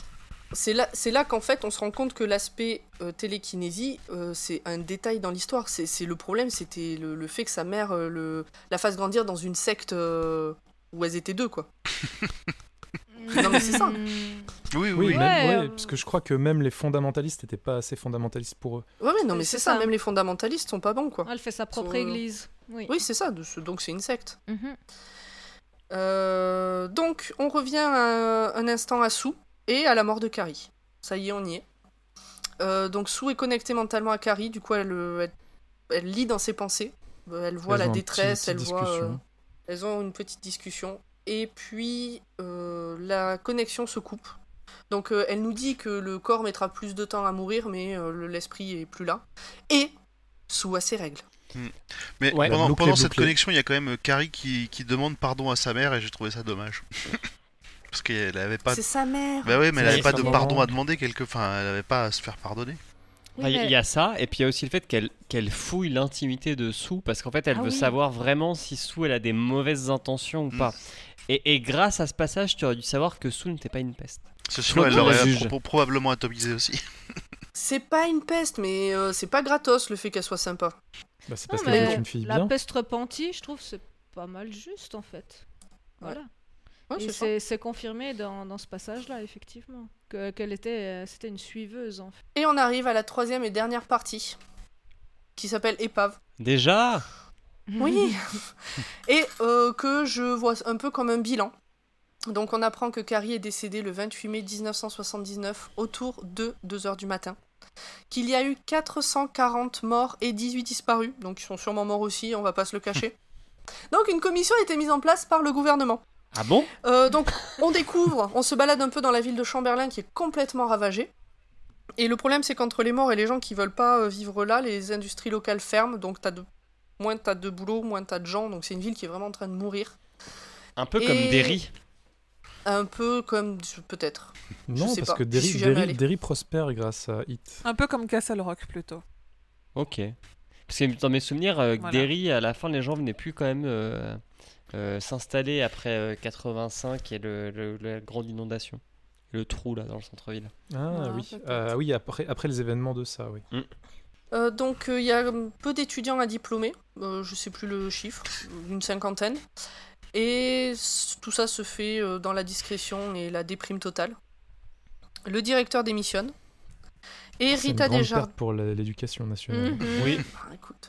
Et Rita Desjardins, donc qui n'est pas morte, euh, est, à mon sens, la seule qui semble remettre en question son rôle d'adulte euh, et d'encadrant dans toute cette affaire, puisque dans la lettre euh, où elle dit qu'elle ne veut plus être enseignante, elle dit si seulement j'avais tenté de comprendre cette fille. Alors que dans, la- dans le film de 76, elle meurt, comme ça elle se pose pas de questions. Ok. Donc le livre se finit, donc là euh, on a fini l'histoire, et le livre se finit par une lettre d'une personne lambda dont je n'ai pas noté le nom, qui écrit à une amie et qui lui dit que son bébé fait des choses étranges. Oui, c'est dans un Donc autre est-ce que c'est une ouverture sur Carrie 2, le retour euh, de la Ah vengeance? bah totalement. hein. Va savoir. Mais cette fois, ce sera Annie. C'est ça. ou, euh, ou alors dans propre, mais. euh, Oh. et voilà pour Carrie. Nous en avons donc fini. Est-ce que vous avez des choses à rajouter? Oui, mais plus tard. D'accord. non mais là maintenant, Moi, je dis à... que j'ai pas aimé ce dernier chapitre, euh, cette dernière partie là, cette euh, troisième Épave. partie, qui est euh, comme à la fin de Rage en fait. C'est c'est C'est inutile. bof. Ouais. Je suis d'accord, pour moi, il y avait. D'ailleurs, je l'avais dans un premier temps oublié, cette partie. pour moi, la mort de Carrie, enfin, c'est bon, c'est tout, ça s'arrête. Les règles de dessous, on l'a bouclé, bouclé, et il n'y a pas besoin d'aller plus loin. Ouais, c'est un Mais peu bon, les il y a ce que petit jamais côté- personne ne lit. Bah, ouais, il y, y a ce petit côté où, c'est vrai que je l'ai pas noté, où la commission dit euh, non, mais de toute façon, ça se reproduira plus, ça sert à rien de s'énerver. Et où, en fait, euh, il y a un bébé qui a des pouvoirs. euh, Non, mais mais qui a la- l'air d'être dans une famille plus normale. Ouais, mais c'est ça le truc qui est nul, c'est le bébé qui a des pouvoirs. Enfin, franchement, ça fait vraiment. Euh... Fallait que je fasse une fin euh, que de poisson à tout prix. Non, mais c'est surtout pour euh, contrebalancer, je pense, cette partie-là sur la, la lettre avec le bébé qui a des pouvoirs. C'est pour contrebalancer le fait, les témoignages des commissions ou des autres trucs qu'on a eu avant, qui disent que c'est pas grave, que c'est un truc, euh, c'est qu'un truc qui n'a pas- qui n'aura lieu qu'une seule fois, que c'était, euh, Qu'il y en ce aura sera pas plus. récurrent, qu'il n'y en aura plus, etc. Ouais, moi je, je suis assez comme toi. J'ai, je trouvais que c'était pas forcément intéressant, mais logique. Parce que tout le long, ben, on a ces rapports et là, et, et des rapports qui vont dans les deux sens. Donc certains qui disent c'est la télékinésie, etc. Et d'autres qui disent ouais, c'est pas grave. Et là, justement, on a une espèce de synthèse euh, pour terminer. Donc, effectivement, pas super intéressant, mais quand même logique euh, dans le livre. Je vous propose de continuer? Ouais. Pas dans le livre, on a fini, mais de d'enchaîner sur les questions de Maria.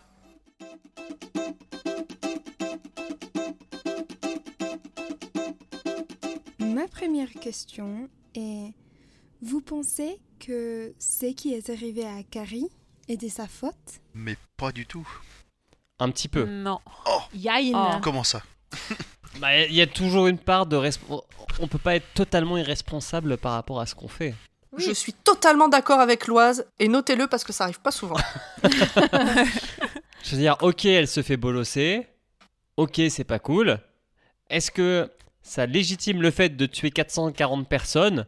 Non. Avec le ça, sourire. ça légitime pas, mais c'est euh, c'est un cheminement logique vu tout ce qu'elle a subi tout au long de sa vie. Ça pouvait que se terminer comme ça. Est-ce que ce qui arrive à Carrie est de sa faute? Est-ce que le fait de se faire bolosser est de sa faute? Non, Ça, jamais. je ne pense pas. Yain. Non, non, jamais.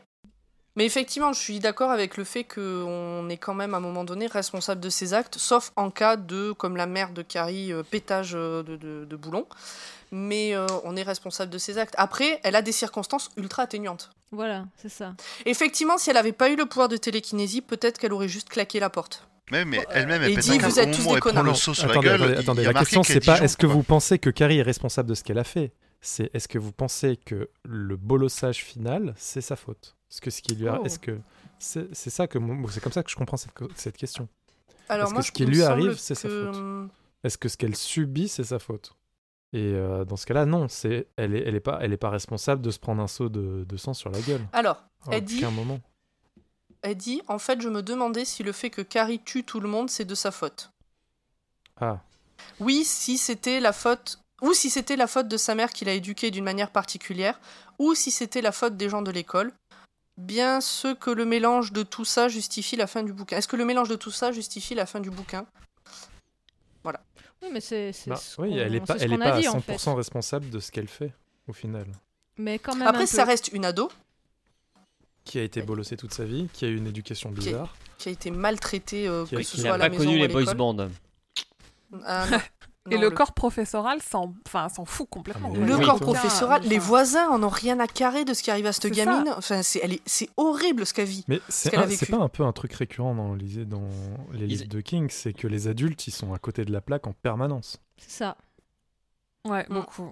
C'est tout l'un ou tout l'autre, quoi. Mhm. Mais ils moi, s'en je trouve foutent que pas, hein, un les peu- voisins. hein. Ils- parce que euh, quand ils racontent euh, l'histoire du maillot de bain blanc, etc., et l'autre qui devient folle et qui se la serre la gueule, les- la voisine et sa fille, ils, ils- ils en pleurent, tu vois. Ils se disent putain, pauvre gosse, etc. Bon, après, ils font rien. hein. Ouais, ils Mais- font rien. Donc, Ouais. c'est, en fait, ils s'en foutent. euh. Ouais, mais chez, Non, chez non, les voisins, ils étaient pas très clairs aussi. euh, hein. C'est la, la mère, elle pousse Non, la mais- fille à se à se- à s'exposer parce qu'elle voulait pas le faire elle-même.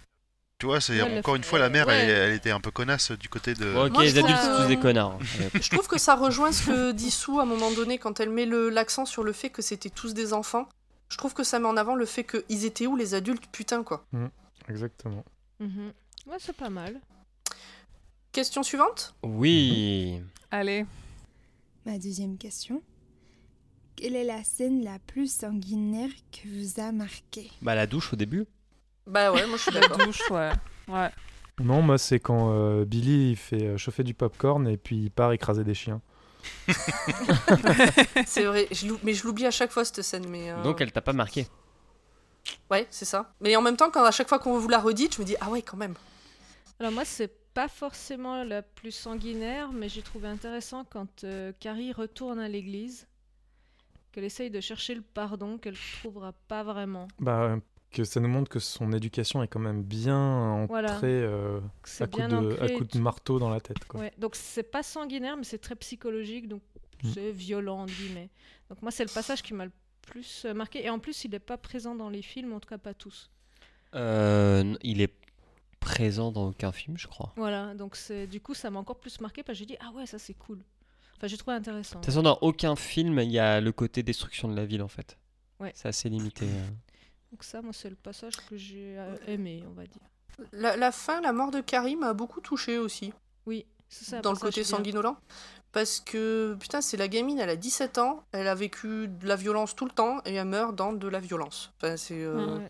Putain, la pauvre, Ouais. quoi. Oui, puis bon, le- comme on a dit, hein, l'échange télépathique qu'il y a avec Sue, euh, Mm. moi j'ai trouvé intéressant aussi, ouais. Quelqu'un veut rajouter quelque chose? Non. Non. Ok. Alors, question, sui- question suivante et dernière question. Et ma dernière question. Quel pouvoir aimeriez-vous avoir? Difficile question. La téléportation. Moi, je... c'est très, c'est très très classique. Pour aller là où mais, il fait euh, 20 la degrés. téléportation, euh, sans hésitation.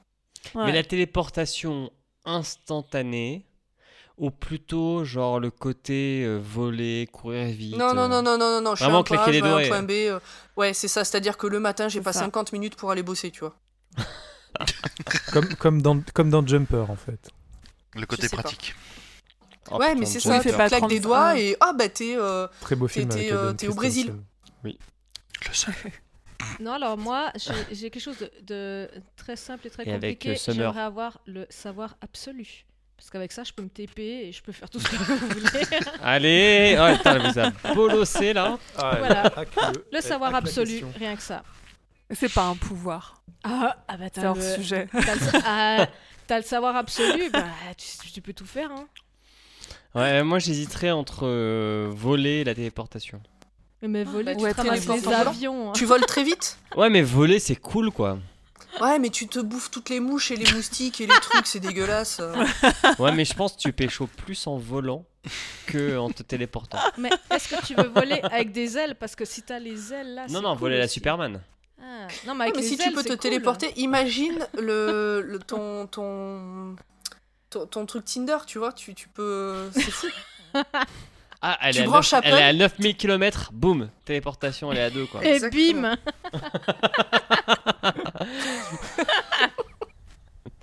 C'est n'importe quoi. Est-ce que quelqu'un veut rajouter son petit. euh, Pouvoir. Ah, moi, je veux les mêmes pouvoirs que dans Chronicle. C'est-à-dire Ah. Euh, c'est une télékinésie qui permet de voler en même temps, puisque tu, en gros, c'est comme si tu, euh, au lieu de déplacer un objet, tu essayes de déplacer la Terre et ça déplace ton corps. Oh là, c'est compliqué. Donc, euh, Oula. donc, donc Mais c'est voler. Ah, ok. Moi, j'aurais dit l'air. Très bon mais- film. Ok. Et c'est quoi le film alors du coup? Chronicle. Bon, c'est un peu, euh, c'est un peu une, c'est un peu une version de Carrie euh, Ok, bah je note. avec un ado câble. Bien, tout le monde a dit ce qu'il voulait dire? Oui. Alors on avance Allez. Et donc nous passons à l'importance du livre dans la bibliographie et l'univers de King par Emily.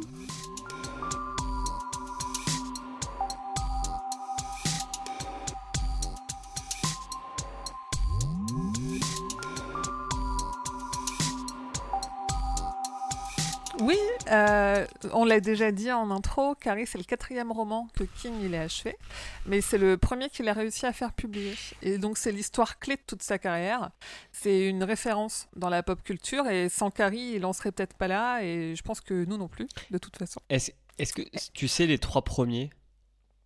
Euh, je sais que je sais qu'à la même période, il a écrit euh, ce qui ressemble, euh, je le dis un peu plus tard, euh, les premières versions de ce qu'on connaît comme étant Rage, Marche ou Crève et le Pistolero, qui est la, le premier tome de la La tour sombre. Ah bah, le, Je sais pas si le tout premier pas qu'il si a écrit, c'est- Rage pour moi.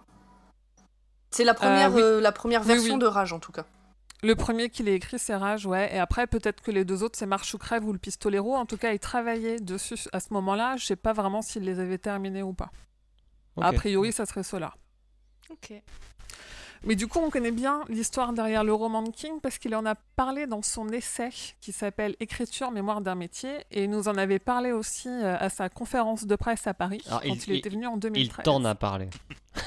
Ah oui, les yeux dans les yeux.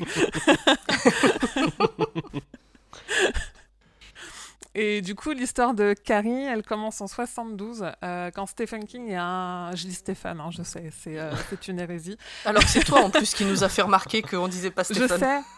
En fait, euh, c'est un tic de langage parce que je dis Stephen aux gens parce que si je leur dis Steven, ils me reprennent et en fait, à force, ça me saoule. Donc, je me suis mise à dire Stephen, malheureusement. Donc, Stephen King est un jeune diplômé d'université. Euh, il a 25 ans et c'est un aspirant écrivain encore inconnu. Il est déjà papa d'une petite fille, ce qui est étonnant euh, pour tous les côtés euh, écrivain prépubère euh, dont Pomme a parlé pendant le résumé. Mais il est déjà papa et il est marié à Tabitha et ils vivent tous les trois dans une caravane, un deux pièces sans téléphone. Euh, ils vivent de petits boulots, dont un travail comme professeur à temps partiel pour King, et il arrive à vendre quelques nouvelles à des petits magazines.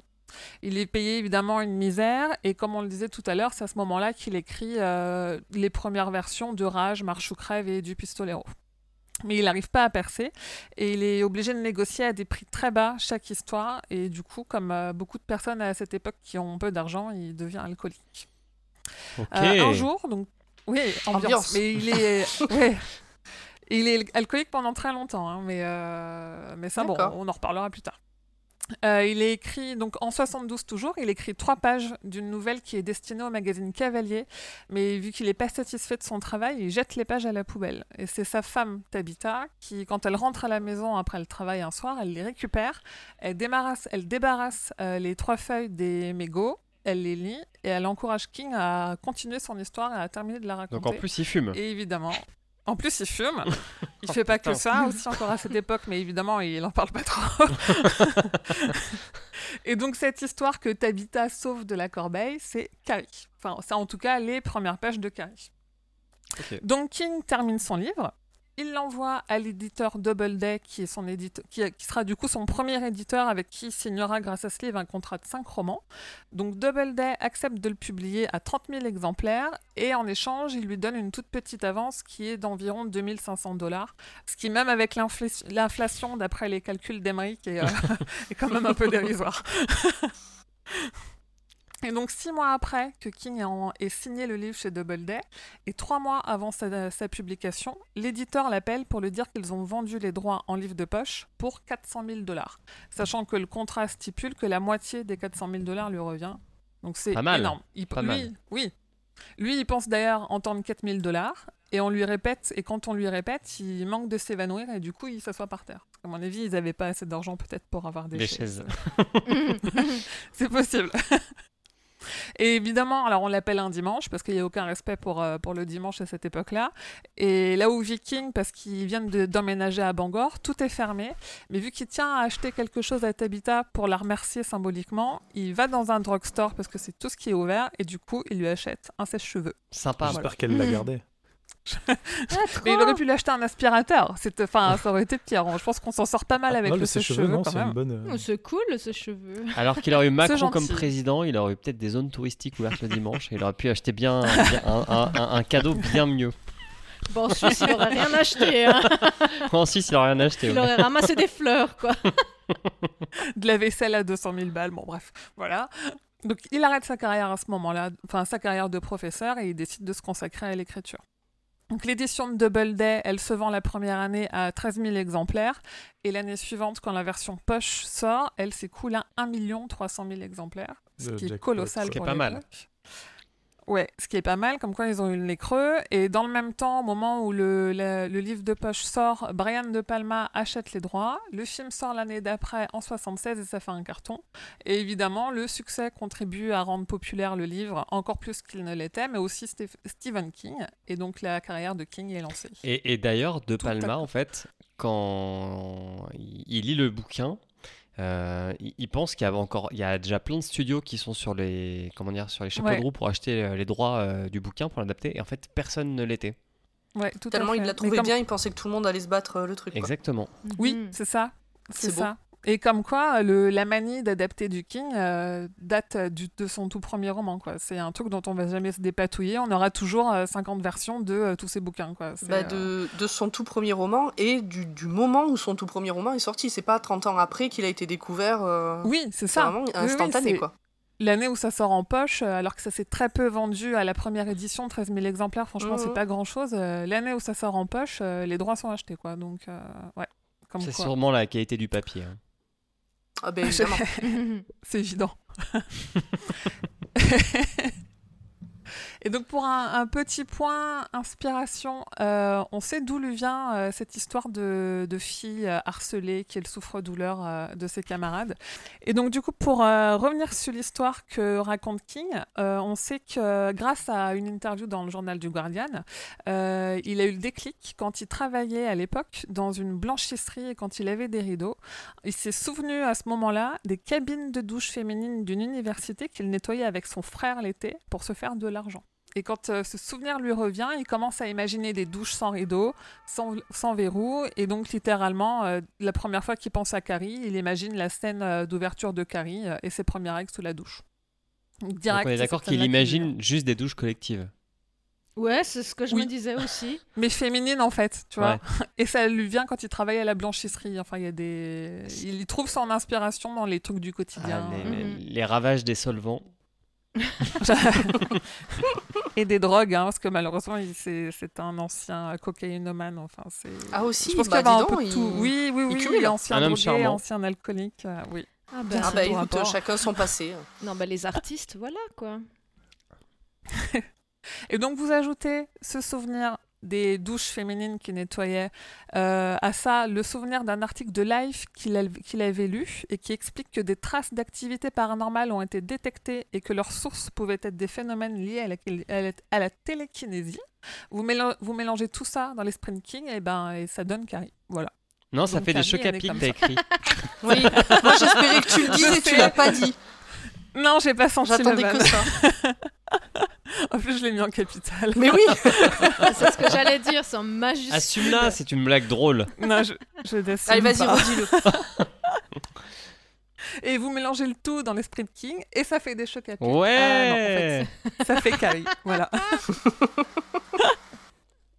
Et donc on peut aller même encore plus loin dans l'origine de, de cette fille-là, parce que encore dans Écriture, Mémoire d'un métier, il explique qu'il s'est inspiré de deux filles qu'il a connues quand, quand il était jeune, mais a priori, il le dit pas très clairement, mais c'est a priori deux filles qu'il n'a pas connues en même temps. Il y en a une première qui était une lycéenne et une deuxième qui était une enseignante, et il les décrit comme deux femmes en bas de l'échelle sociale. D'accord. Et même, il dit, même les termes, enfin, les termes de la traduction, c'est euh, au, bout de, au bout de la chaîne alimentaire. Mhm. Euh, plus tard, la lycéenne se tue par pendaison et l'enseignante, elle meurt renversée par une voiture. Voilà, Mhm. c'est ambiance euh, chez les Kings. On sait s'amuser au- dans le Maine. hein. Non, voilà. Donc c'est donc Carrie naît à ce moment-là. Il l'a dit plusieurs fois, c'est pas son préféré, c'est pas non plus le préféré des fans, mais ça reste quand même un, un incontournable. D'autant que l'enfance c'est un thème majeur chez King. D'ailleurs, euh, la preuve, on parle que de ça euh, depuis le tout premier épisode de ce podcast.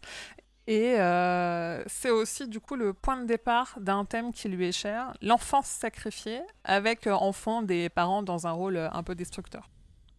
Et c'est un thème qui, qui va aboutir un peu plus euh, dans ça. Et on en a déjà parlé. Enfin, dans ça dont on a déjà parlé dans un précédent épisode. D'ailleurs, c'est un livre dans lequel on retrouve une mention à la pierre tombale de Carrie, ce qui est la preuve que les deux histoires se déroulent dans le même univers. Et c'est une des seules mentions à Carrie, euh, avec en plus une autre référence qui se trouve dans Dead Zone, où à un moment donné, un des personnages euh, compare les pouvoirs de Johnny Smith à ceux de la gamine dans le livre Carrie. Donc là, c'est une référence qui se passe dans un autre univers. Sachant que tous les Kings sont hyper connectés, vu que celui-là, Oui. c'est le premier, il est connecté à rien d'autre, et euh, ceux d'après sont pas trop connectés à celui-là. Sachant que Johnny Smith, il, il voit le futur en fait. Enfin, il- c'est ça hein, son Oui. pouvoir. Euh, Quand il touche les gens, il voit le futur. Ouais. Ouais. Et en fait, le, la trame de Dead Zone, c'est euh, qu'il va empêcher une apocalypse parce qu'il a vu qu'une apocalypse allait se passer si on élisait tel président, en gros. Voilà. Euh, tu disais là par rapport au fait que c'est pas le préféré, on a fait un sondage sur euh, notre Twitter. Ouais. At le roi Stéphane underscore pod, si vous voulez nous suivre. Et alors on n'a pas demandé si c'était. Pardon? Souscrivez un abonnement. abonnement. Donner des sous. Et euh, donc, alors la question qui était posée, qu'on leur a posée euh, à nos, nos poditeurs, c'est pas est-ce que euh, c'est le préféré de King, mais est-ce qu'ils ont aimé le lire? Et sur les 119 votes, on a 69% quand même qui ont aimé le livre. 27% qui l'ont pas lu, mais qui pensent le lire un jour. 3% qui l'ont lu et qui ne l'ont pas aimé. Alors je vais pas développer les réponses qu'on a eues, mais euh, c'était sympathique. Ouais, Voilà. je pense que vu qu'il est court, euh, il est assez facile à aborder. Donc, euh, Mm. Et, et pour le coup, il y a des est- explosions. Exact. Ça explose. Non, mais c'est c'est une bonne porte d'entrée quand même pour l'univers de King. Bah, on en Ouais, parle après, on en parle Ah, après. pardon, pardon. Bah, on, on, on clôt Ah. sur ça en général, enfin. Alors voilà, c'est Ah, pas toi qui bien. présente, alors c'est n'importe quoi. Bah, je fous, tu le- respectes je fous le rien. bordel, bien sûr. Eh ben, je propose. terminé, à part euh, si vous avez des choses à rajouter. euh, voilà. C'était très bien. Très intéressant. Ah. Merci. Ouais. Moi, je savais Non, pas qu'il puisque- était, euh, je savais pas qu'il était alcoolique et drogué en fait, donc c'est intéressant. Si, si, il a Ouais. été très longtemps. Et Ça- lui a causé quelques quand on voit problèmes. des... Ouais, il a des quand on problèmes voit de des vue, photos non de lui sur un... Et surtout des Oui, problèmes d'accident. il a des gros problèmes de vue Oui, d'accident de voiture. ouais. aussi. Ouais. Ouais, ouais. Beaucoup de problèmes. On en reparlera dans Misery. Euh, Loise, je te Ouais. propose d'enchaîner. Alors, je sens que spoiler, t'as al- envie de parler. ouais, spoiler alerte, ma chronique est beaucoup moins bien que celle d'Emily. Donc, les adaptations du livre. Oui, Bah, vu la seule phrase que t'as écrite sur euh, le, le conducteur, effectivement, ça a l'air pourri. euh. alors euh, en fait, c'est pas la vraie, c'est pas ma vraie chronique ce que j'écris. Ah, zu- zut.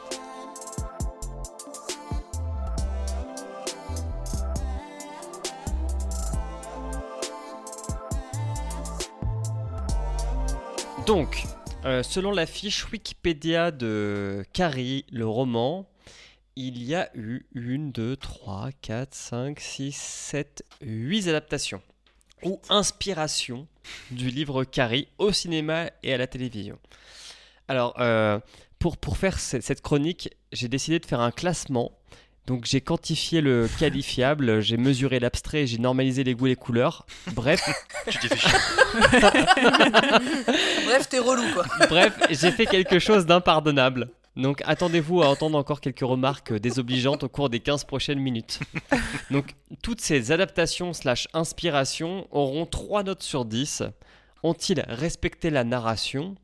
Ont-ils respecté l'ambiance? Et ont-ils été, euh, je sais pas comment traduire entertainment en français, ont-ils... euh, Est-ce que c'est un bon euh, divertissement? Est-ce qu'ils m'ont diverti? Voilà. Merci. Ouais. Alors, pour le prix, ils ont le cul entre deux chaises et en plus ça dure plus de deux heures.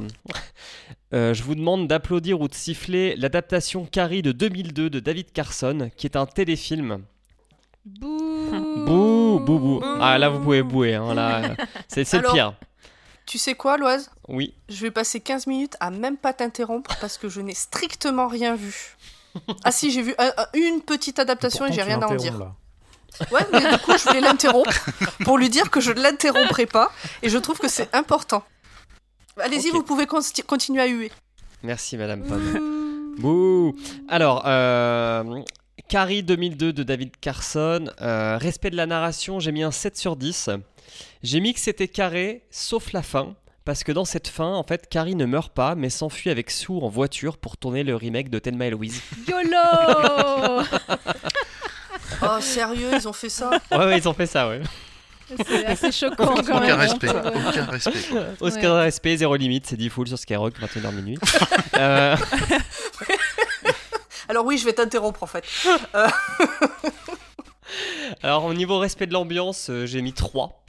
J'ai mis grosse faillite. J'ai mis que c'était les effets spéciaux de Terra Nova 10 ans avant. Terra Nova, c'était pas terrible, non Bah, Non, ça ça non. faisait déjà Ah, peur. ouais, Ça oui, faisait mais, déjà peur. oui, hein. mais c'est 10 ans avant, donc du coup, Ouais, on leur ok. pardonne. Mais déjà, en 2002, ça faisait trop vieux et nul. Euh, j'ai mis que les acteurs étaient très mauvais. Et qu'en fait, de ce film, tu ne ressens rien. Tu ne ressens pas d'empathie, pas de malaisance envers Carrie, mais vraiment rien. Donc, j'ai mis qu'on pouvait le ranger entre Les Langoliers et l'adaptation télé de Shining. Pour vous donner une Oh idée là si vous là. l'avez pas vu. C'est très méchant parce que l'adaptation télé de Shining, elle a été écrite par King euh, contre Kubrick. euh, donc c'est très, c'est très méchant ce que tu es en train de dire. J'aime Bah, bien les bah- langoliers, moi. Ah, franchement, ces deux-là, elles m'ont traumatisé. hein. Ah, Et euh, au niveau entertainment, j'ai mis 1. J'ai 2h12, c'est trop putain de long. ah ouais, mais- c'est énorme. Mais un point parce qu'en fait, Chris est joué par Émilie de Ravin. Et Émilie de Ouais. Ravin, c'est qui joue Claire dans Lost. Et c'était un crush. Donc euh, voilà pourquoi il, il a un point en entertainment. Ok. C'est très léger quand même.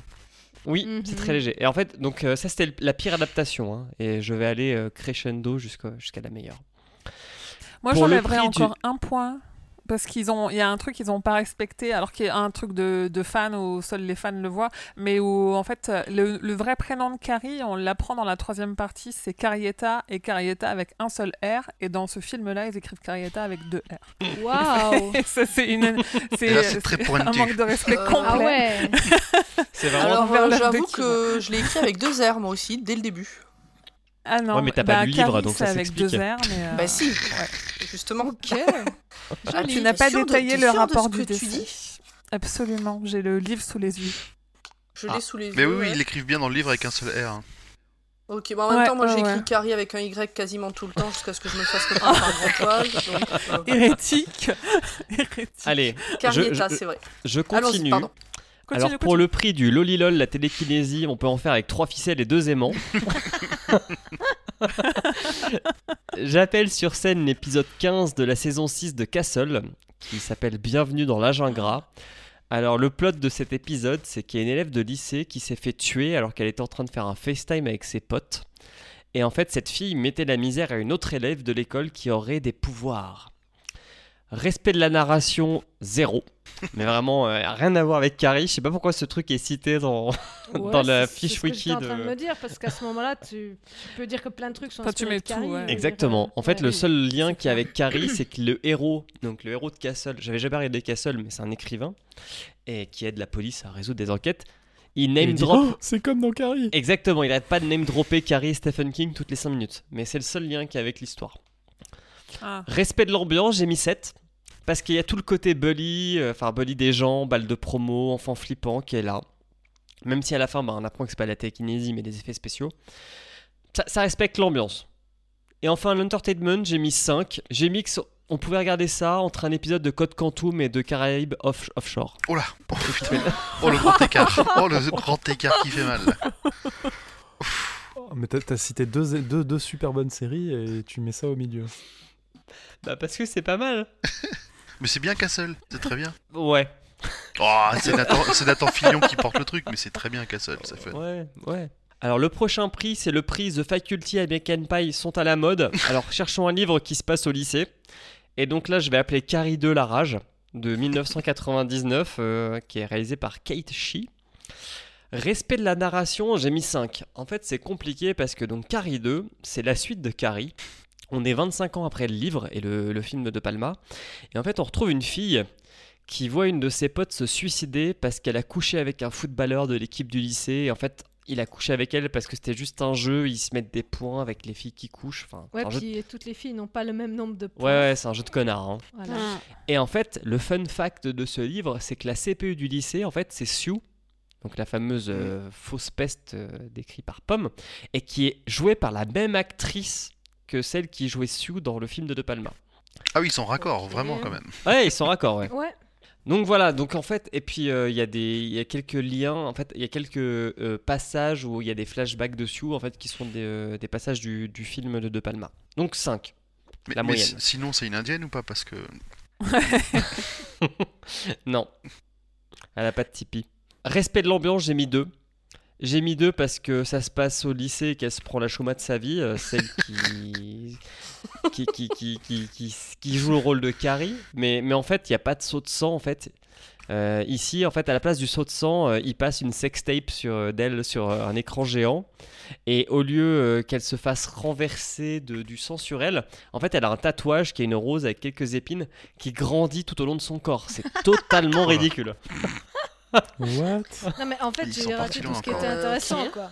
Attends, mais tu veux dire que du coup, le film Elle est trop bien sera un meilleur, euh, une meilleure, un meilleur remake de Carrie que Carrie 2 en fait. Peut-être. Mais au niveau entertainment, j'ai mis 9 parce qu'en fait, c'est le film qui assume le plus le côté gore. Donc en fait, quand elle est en mode vénère, elle tue les gens, mais vraiment avec des morts horribles à l'assaut. Et donc c'est là où il y a ce fameux passage où il y a un pénis qui se fait arracher par un harpon, parce qu'en fait la meuf qui tient le harpon a des lunettes et que la meuf qui a les mêmes pouvoirs que Carrie explose les verres des lunettes, ce qui fait qu'elle se, elle, elle- elle devient aveugle, elle tombe par terre et elle tape dans, elle tire sans faire exprès dans les couilles de son pote, et en fait les couilles se détachent et vont dans une piscine. Oh.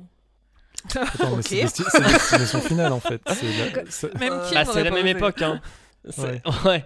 la même époque, hein. fin des années 90, début des années 2000, c'est Destination Finale, The Faculty, etc. Ouais, j'allais dire, c'est intéressant parce que moi j'ai commencé à le regarder, mais j'ai tenu 30-40 minutes. T'as loupé le meilleur moment. Donc j'ai j'ai raté le meilleur. Et moi, il y a quand même un truc que j'ai trouvé bien dans ces trucs. c'est que euh, l'histoire dit qu'en fait, le père de Carrie a eu bah, une autre enfant. Exactement, en c'est sa demi-sœur. Voilà, donc c'est ce raison. truc que j'ai retenu en fait. Le reste, euh, ouais, voilà. Mais ça, c'était intéressant, je trouvais, dans le dans l'histoire. Et puis en fait, euh, il y avait- il y, a beaucoup de morts cradinques et puis il y a du punk rock, donc c'est pas mal. Moi, ça m'a bien, ça m'a bien plu de regarder ce film. J'ai pas passé un mauvais moment. Je vous recommande. Très bien. Je tenterai de le- continuer de le regarder. alors. Ouais. Rien que pour la- l'histoire du harpon. Alors pour le prix, une comédie musicale sur Carrie, je vous assure que c'est possible. Euh, On va décerner ce prix à l'épisode 18 de la saison 2 de Riverdale. Oui Donc en fait oui, le là, plot plus un hommage que. Ouais, le plot de la, de la série, que je n'avais jamais vu non plus, c'est euh, en fait, ils veulent faire une comédie musicale et donc du coup, ils adaptent euh, la, série, la, la comédie musicale Carrie, qui a connu un grand échec euh, à la fin des années 80 et qui est revenu euh, avec un peu plus de succès dans les années 2010-2012. Et en fait, euh, alors moi j'ai rien compris au fil rouge de, de, Glee- de Riverdale, mais c'est un épisode où euh, ils se remettent tous un peu ensemble. Voilà, c'est ça le plot. Euh, respect de la narration, j'ai mis 9 parce que en fait euh, la, la comédie musicale de Carrie, elle, euh, elle respecte assez bien, je trouve. Euh, T'as mis l'uni- 2 à la narration et t'as mis 9 à l'ambiance. Ouais, mais après j'ai changé. Ah, ok. Euh, j'ai trouvé que ça respectait bien la narration, dans le sens la comédie musicale, elle suit bien l'histoire. Et les, les chansons, en fait, j'ai trouvé ça assez fidèle au livre. C'est ça, ça marche vraiment très bien. Par contre, respect de l'ambiance dans l'épisode, bah zéro, il n'y a pas de balle de promo, il n'y a personne qui se fait bully, il n'y a pas de saut de sang, rien. Pas d'ambiance. Euh, et Entertainment, j'ai mis 8 parce que j'aime bien les comédies musicales. C'est assez coupable. et euh, et j'ai mis plus un point. J'allais mettre 7, mais j'ai mis 8 parce que j'ai j'ai un gros crush sur la personne qui joue Carrie la rousse. Je trouve très jolie. Voilà. Cheryl Blossom. Ok. C'est le nom du personnage, c'est pas le nom de l'actrice. Ouais, ouais. Ça Ça- t'a pas ça dérangé de voir des, Ça va de Ça voir va, des Playmobil jouer euh, Carrie Euh, alors pour le prix, Marier les Beatles, c'est Stephen King, c'est du génie et Haters Gonna Hate. Ça sera pour euh, l'épisode 2 de la saison 5 de Glee. Donc en fait, le plot de, cet épisode, c'est euh, on, est sur euh, des, personnages de, des premières saisons de Glee qui passent des, castings pour des comédies musicales et des pubs. Et on est aussi avec des nouveaux personnages dans le lycée qui euh, en fait vont devoir assister à un bal de promo. Donc il y a tout ce côté concours reine et, roi du, du bal de promo. Alors respect de la narration, j'ai mis 4. Il y a des références au livre, etc. Il y a quelques scènes identiques, comme la scène du, du, du sang, enfin du saut de sang. Mais il y a une fin plus heureuse parce qu'en fait, la meuf qui se fait asperger de sang euh, se lave, change de vêtements, puis retourne sur scène en fait, comme une personne euh, normale. Euh, respect de l'ambiance, j'ai mis 8, parce qu'il y a toujours dans, dans ce côté classe, enfin pas classement, mais concours de reine et de roi du promo, dans le côté bully, personne pas aimée, mais qui aimerait bien avoir un peu de lumière, etc. C'est tout à fait respecté dans l'épisode. Donc pour ça, je vous le recommande. Euh, on a aussi une pom-pom girl qui se met en tête, enfin une, une meuf populaire du lycée, euh, parce que Chris, elle est pas pom-pom girl, mais elle pourrait l'être, euh, qui, qui, qui en veut, etc. Il y a quand même un mec qui se prend un saut sur la tête, etc. Il y a juste pas de télékinésie. Et puis Entertainment, j'ai mis 10, 10 sur 10, parce que Glee c'est quand même trop bien. Et oui, je suis objectif. Et puis en plus, trop bien les marier les Beatles et Stephen King, quand même, ça a de la gueule. Je vous assure que ça marche super bien. Ça marche mieux que Moi, la comédie musicale, que- en fait. Est-ce que cet euh, épisode marche tout seul sans avoir vu tout le reste de la série? Bien sûr. Ok. Alors j'irai peut-être le voir. Ouais, pareil, j'avoue ne pas connaître, enfin ne pas avoir regardé. Ah, mais Glee, c'est tellement bien. Mhm. Alors, C'est pas mal. Je continue quand vrai, même. pardon, Émilie? Non, non, je disais c'est vrai que c'est pas mal. voilà. Ah, oui. Et, et- et si vous aimez pas les comédies musicales, les producteurs de Glee ont aussi fait American Horror Story. C'est un autre délire. Ah, ok, alors ça je connais. Ouais, non, moi je préfère les comédies Ah bah musicales. oui, il y a- y, a des ex- non, il n'y a pas vraiment Non, il d'explosion. n'y a pas mais- d'explosion. non. Non, mais Il y a des jumpscares. Ouais. Alors pour le prix, c'est vraiment bien, mais il manque un petit truc. Ça sera pour Carrie la Vengeance de 2013, euh, réalisé par Kimberly Pierce.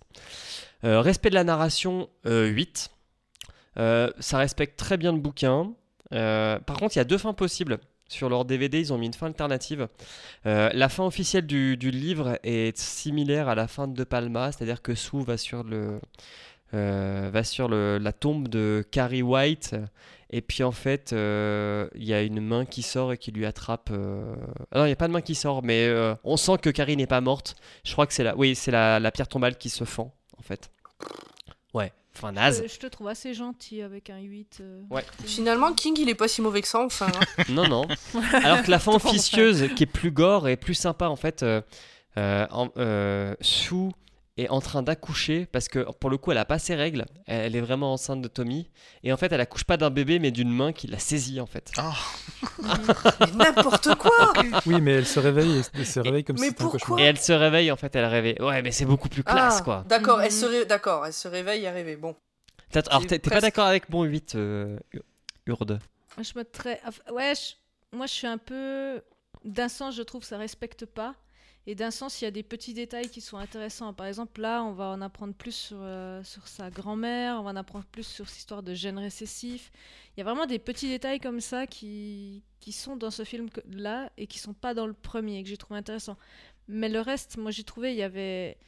Euh, ma Carrie, déjà, elle parle trop. euh, elle, est, elle respecte pas du tout le personnage, à mon sens. Ah, Alors ça, j'ai mis dans respect de l'ambiance. Voilà, ouais. Respect de l'ambiance. mélangé, effectivement. J'ai mis 6. Alors, c'est pas un film d'épouvante. Et, et- et j'avais peur que pour un film de 2013, ce soit un film avec des jumpscares, etc. Parce que c'est très à la mode. Et j'ai noté Je te vois, Annabelle, au fond de la salle. Euh, là, on a des vrais effets spéciaux par rapport au Carré de 2002. Euh, je trouve que la scène du lycée, elle est claque. Ouais, c'est la, me- meilleure scène d'adaptation de, de ce roman. Par contre, l'actrice est beaucoup trop jolie pour représenter Carrie. Effectivement, elle parle trop. Voilà, Et en fait, je trouvais qu'elle faisait plus X-Men que Dingo. voilà ouais, c'est ça. Elle, elle parle beaucoup, elle a l'air d'avoir beaucoup d'assurance dès le départ et tout, alors que finalement, l'assurance, elle vient beaucoup plus tard. Ouais. Ouais. Entertainment, j'ai mis 8 parce que ça se regarde bien. C'est un bon petit film. Et puis euh, voilà, ça fait pas, c'est pas, ça fait pas si peur que ça. C'est donc euh, c'est, c'est Bah, pomme pas- compliant. C'est, pas- c'est, je comprends pas pourquoi le film, enfin le, le roman est classé comme horreur. C'est, il y a beaucoup de sang, mais au final, euh, c'est pas de l'horreur, quoi. Non non, c'est Bah pas de l'horreur. C'est je un d'accord. drame. Pour moi, c'est un drame, c'est un pas de l'horreur. Oui, c'est un exactement. drame fantastique. euh, Voilà. ouais. À la limite, moi, je le classerais comme Rage, par exemple. Mhm. Ouais, ouais, c'est vrai. Mais, mais thriller- Rage, euh, fantastique.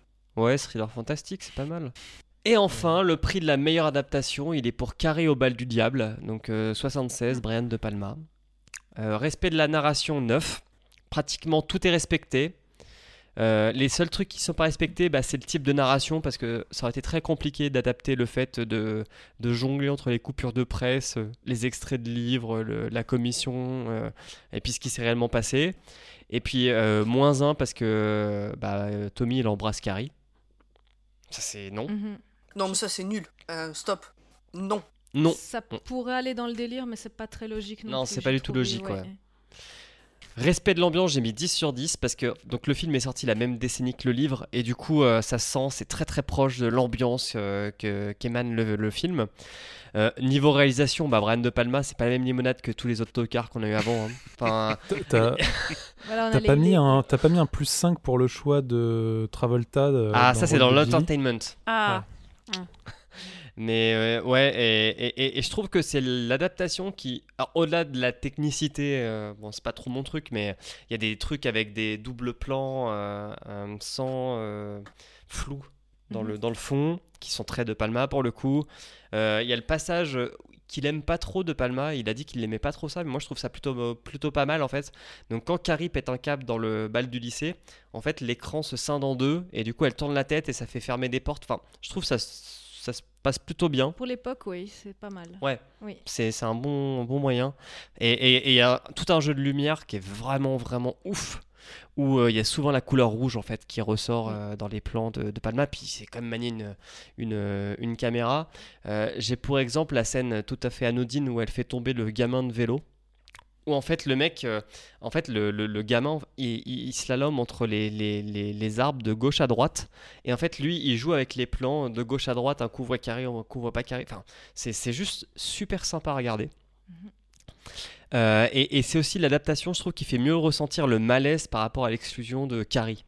C'est l'actrice, pense, qui joue le mieux Carrie, même si elle est toute maigrelette. Ouais, moi je trouve vraiment la- l'actrice est, est très bonne. Alors Ouais. vraiment, moi j'ai pu euh, bien m'identifier. euh, et d'ailleurs, bah, au début, t'as pitié et tout. Elle est vraiment, elle a aussi cette tenue un peu d'animal et tout. Et pendant le bal, euh, Elle tu fait la bien vois, peur à tu la la fin. vois vraiment ouais. heureuse. T'es là, waouh, t'as- t'es toute contente, euh, tout content, contente pour elle. euh, vraiment, c'est, moi j'ai trouvé l'actrice était vraiment très très douée. Alors Même si Elle elle a a pas une le vraie tête de victime, hein, en tout cas. Ouais, Oui. c'est ça. et comme, euh, donc, comme elle se tient les yeux, on a à nouveau cet effet avec ses gros yeux euh, qu'elle arrive à faire. Ouais. Moi, j'ai trouvé, elle est, elle est parfaite. Oui. Euh, et niveau entertainment, j'ai mis 8. Je trouvais que le film est très bien vieilli. hein. Enfin, je l'ai vu euh, aujourd'hui. Enfin, je l'ai revu aujourd'hui. Et euh, donc, il date de 76, donc il a 10, 20, 30, euh, 40 ans, 42 ans. Et pourtant, euh, ça se regarde très très bien. Euh, plus un pour Travolta, donc qui joue euh, Billy. Plus un pour la scène de fellation aussi. Oh là là. Mais, alors, je sais, je sais pas si c'est moi, mais Travolta, je l'ai trouvé nul à chier. Ah oui, il est nul. Euh, Il est nul, mais c'est Travolta, donc Voilà. euh, il, fait- il a Ah, pas le côté violent en fait. Il met des petites claques. Ouais. Bon, alors après, le, le- le sound design, il est pas ouf. hein. Du film. Oui. euh, Alors, moi, je l'ai regardé en VO, justement, celui-là. Et euh, ouais, c'est. Alors, il est en VF. Moi, j'ai trouvé. Moi, j'ai regardé en VO. Donc, j'ai regardé en VO aussi. Et Travolta, j'ai trouvé vraiment. Ouais, il est pas nul, ouf. quoi. C'est, c'est- Mais, euh, Mais, euh, mais à l'époque, c'était pas encore une grosse star outre-Atlantique. Voilà. Il avait c'est juste ça. fait une série connue, mais c'était pas encore Ouais, c'est- Night etc. C'était quoi. marrant de le voir, en tout cas, ouais. Et j'ai mis moins 1 pour l'acteur qui joue euh, Tommy, euh, qui avait audi- aussi auditionné pour Luke Skywalker et qui a préféré ce rôle-là. c'est quand même ballot. Ah ouais, putain. C'est C'est un dommage. mauvais choix. Voilà. Alors peut-être que pour nous, tant mieux, mais c'est dommage. non, moi je trouve qu'il fait très niais. Mais c'est ma propre interprétation. Voilà. Il a, il a un look euh, assez. euh, Assez d'époque, 70s, hein, ouais. euh, voilà. Ouais, Les boucles et tout. euh, Ouais. Mais en tout cas, moi, je, je vous conseille, si vous n'avez pas le temps, regardez juste le générique. Moi, je trouve qu'il est parfait. Donc, c'est la scène dans les douches. Dans les douches, euh, ouais. Je trouve qu'il est parfait, vraiment. Regardez juste ça, si vous n'avez pas le temps. Alors, ouais, autant le sound design est nul, autant la bande euh, originale est très très bonne. Voilà. Et ben voilà, j'ai fini. Yes Ben bravo, Merci. C'est un métier. félicitations.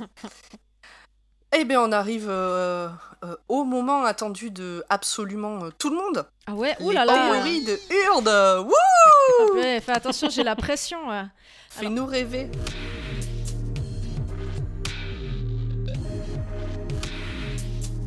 Bon, déjà, pour commencer, je vous avoue que c'était vraiment difficile de, de faire une théorie parce qu'on a quand même, euh, en général, des, des fins un peu ouvertes, on peut un peu ajouter. Donc là, du coup, je me suis dit, bon, allez. J'ai hésité à faire, euh, soit vous expliquer ce que c'était la télékinésie, mais c'est un peu chiant quand même, surtout en fin d'émission. Donc je me suis dit, bon, allez, vas-y, euh, on va reprendre les, les vieux thèmes. Donc en fait, je suis partie sur Chamberlain, la nouvelle Sodome et Gomorre.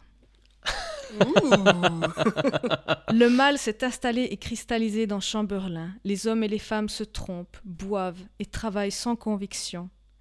Une génération plus tard, les jeunes gens s'insultent, baissent comme des animaux, se volent et n'ont aucun avenir.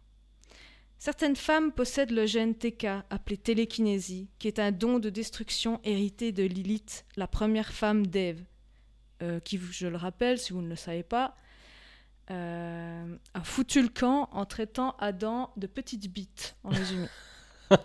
C'est la pécheresse. En fait, c'est la, première femme, voilà. La pécheresse, exactement. Donc, euh, seul ce gène est inoffensif. Ces femmes vont naturellement s'orienter vers des dogmes et être très pieuses. Donc, elles vont, si on veut bien, éviter de se reproduire. Pour que le gène TK soit actif, il faut qu'il y ait conception avec un homme portant ce gène.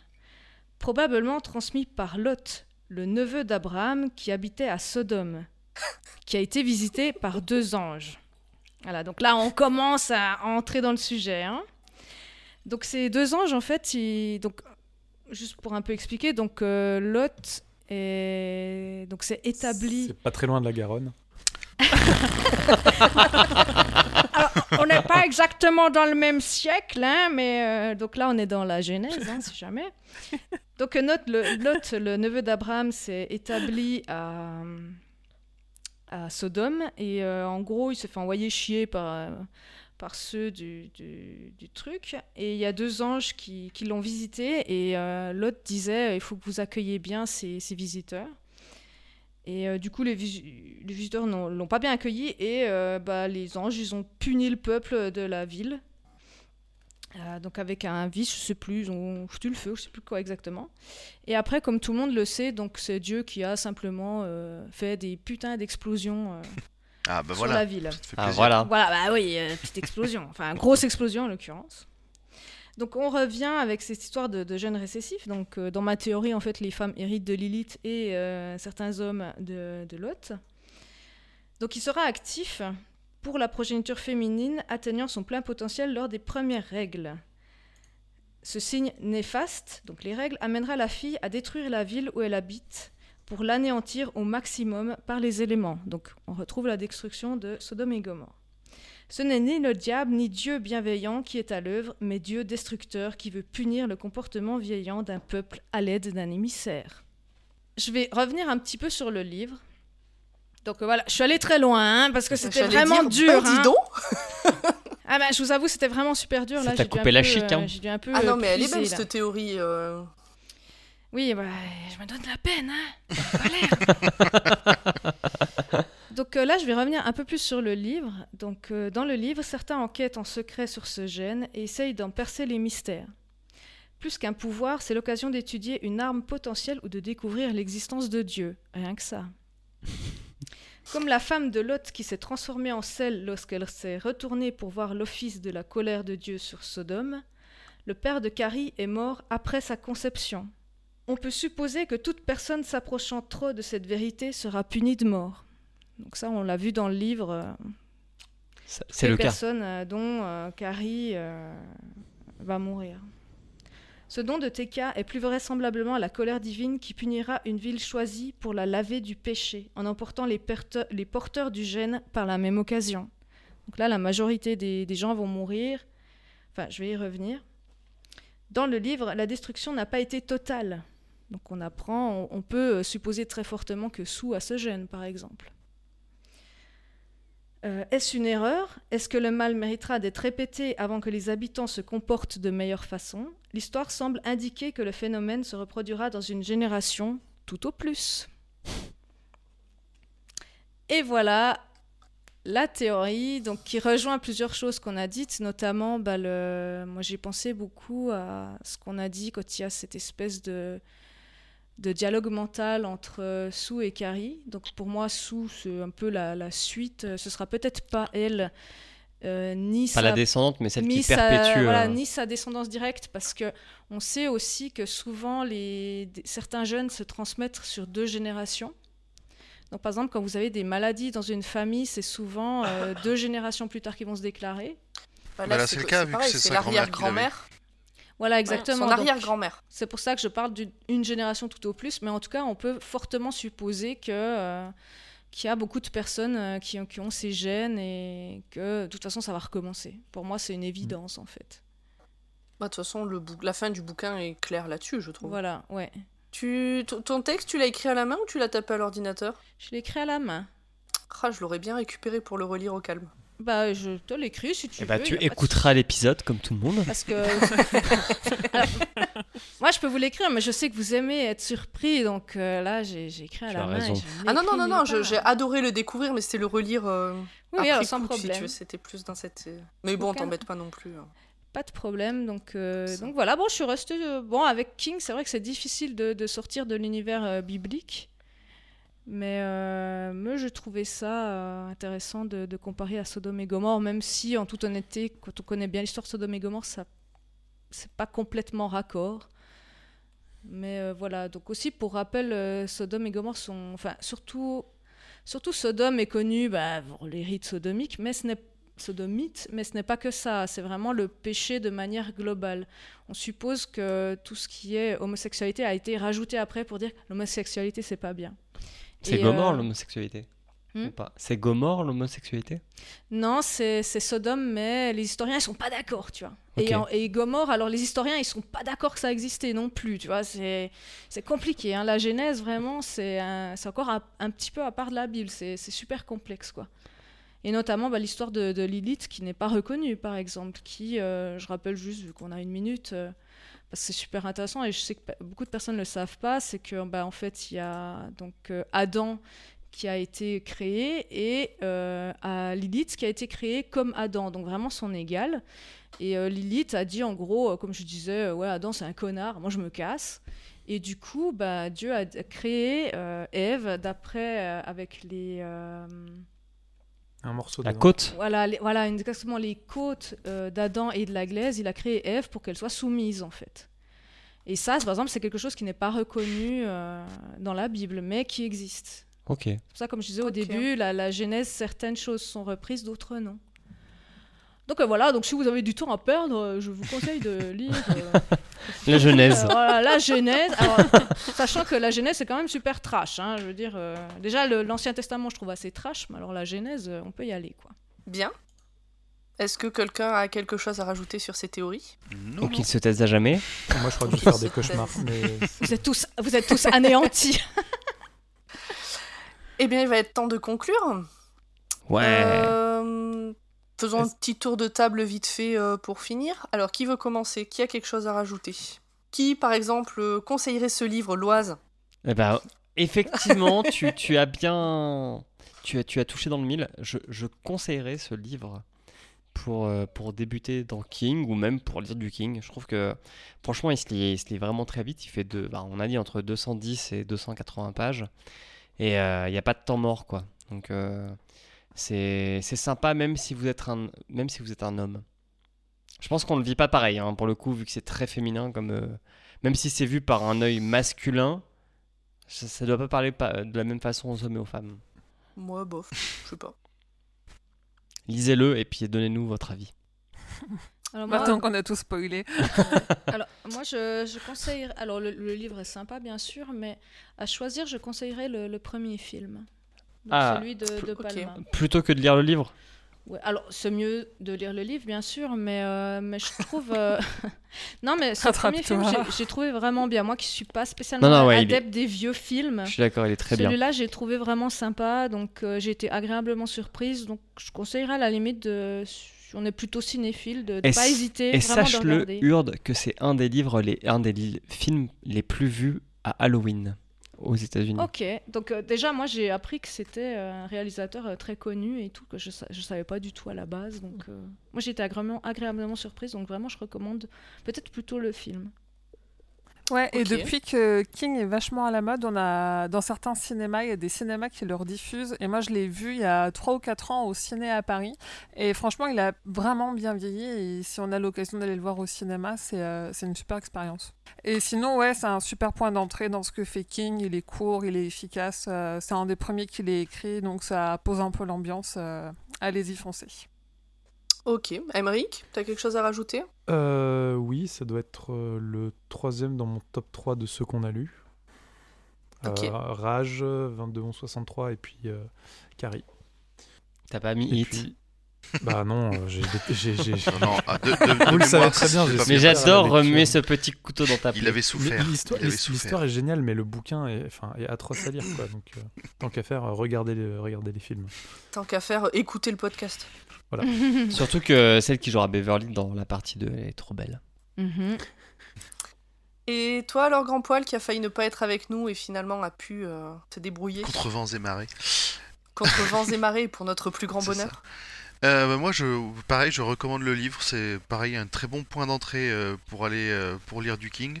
C'est pas un truc qui va faire, euh, qui fait, c'est pas un film, c'est pas un, pardon, un livre qui fait peur. C'est pas un film avec des des séquences très gore comme il sait si bien les décrire.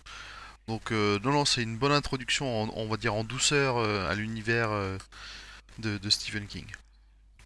Eh ben, je vais Bravo pour ta aussi, prononciation. Allez, Pomme, dis-nous tout. Oui, euh, bah, bah, comme tout le monde en fait, euh, moi aussi je le recommande. Alors en tant que Stephen King, j'ai pas encore assez de recul pour pouvoir dire euh, ça c'est un bon euh, Stephen, ça c'est pas un bon Stephen. Mais en tant que bouquin, ne serait-ce que bouquin à lire, je, oui je le recommanderais. Voilà. Cool. Est-ce que quelqu'un a quelque chose à rajouter? C'est maintenant, sinon après c'est fini. J'ai faim. Oui, bah, moi j'ai chaud. Des explosions, des explosions. J'ai chaud parce qu'au moment où il y a eu du gros orage qui rafraîchissait tout, j'ai dû tout fermer pour pas trop que ça s'entende au micro. Alors, Non. plus. ben, je propose qu'on se quitte là euh, pour ce coup-ci Oui, et qu'on se retrouve euh, du coup bah, dans un mois euh, pour euh, encore plus de bonheur. et pour quel. Parce qu'on sait déjà quel, euh, quel et livre la ce prochaine sera. fois qu'on se retrouve, ce sera pour Jessie. Ouais. Puisque vous avez voté pour lui, alors j'ai pas les chiffres sous les yeux. Euh, je sais Ouais, même plus ce qu'il y avait en lice. Il y avait Jessie, il y avait euh, les yeux Mercedes, du dragon, les yeux du dragon Mister- et Mister Mercedes et non pas Brume. Euh, un Minuit recueil de 2. nouvelles. Minuit 2. Et c'est Jessie qui a gagné et ça a été un gros suspense. Hein, un poil de ouais. Autant Carrie a gagné haut la main et on le savait depuis le début. Autant là, euh, c'était Monsieur Mercedes qui était devant, les yeux du dragon a un peu remonté et au dernier moment, Jessie euh, a bousculé tout le monde et a gagné largement. Non, Et- même pas largement en plus. Et bim Donc, euh, donc euh, nous lirons Jessie ce mois-ci et puis euh, on vous en parle le mois prochain. Cool. Je propose qu'on se quitte là. Oui. Quittons-nous. Merci à Quittons-nous. Eh bien, bonne journée, bonne soirée et puis bah, à la Merci prochaine à fois. tous. Ciao. Salut. Bonne soirée, bimez bien.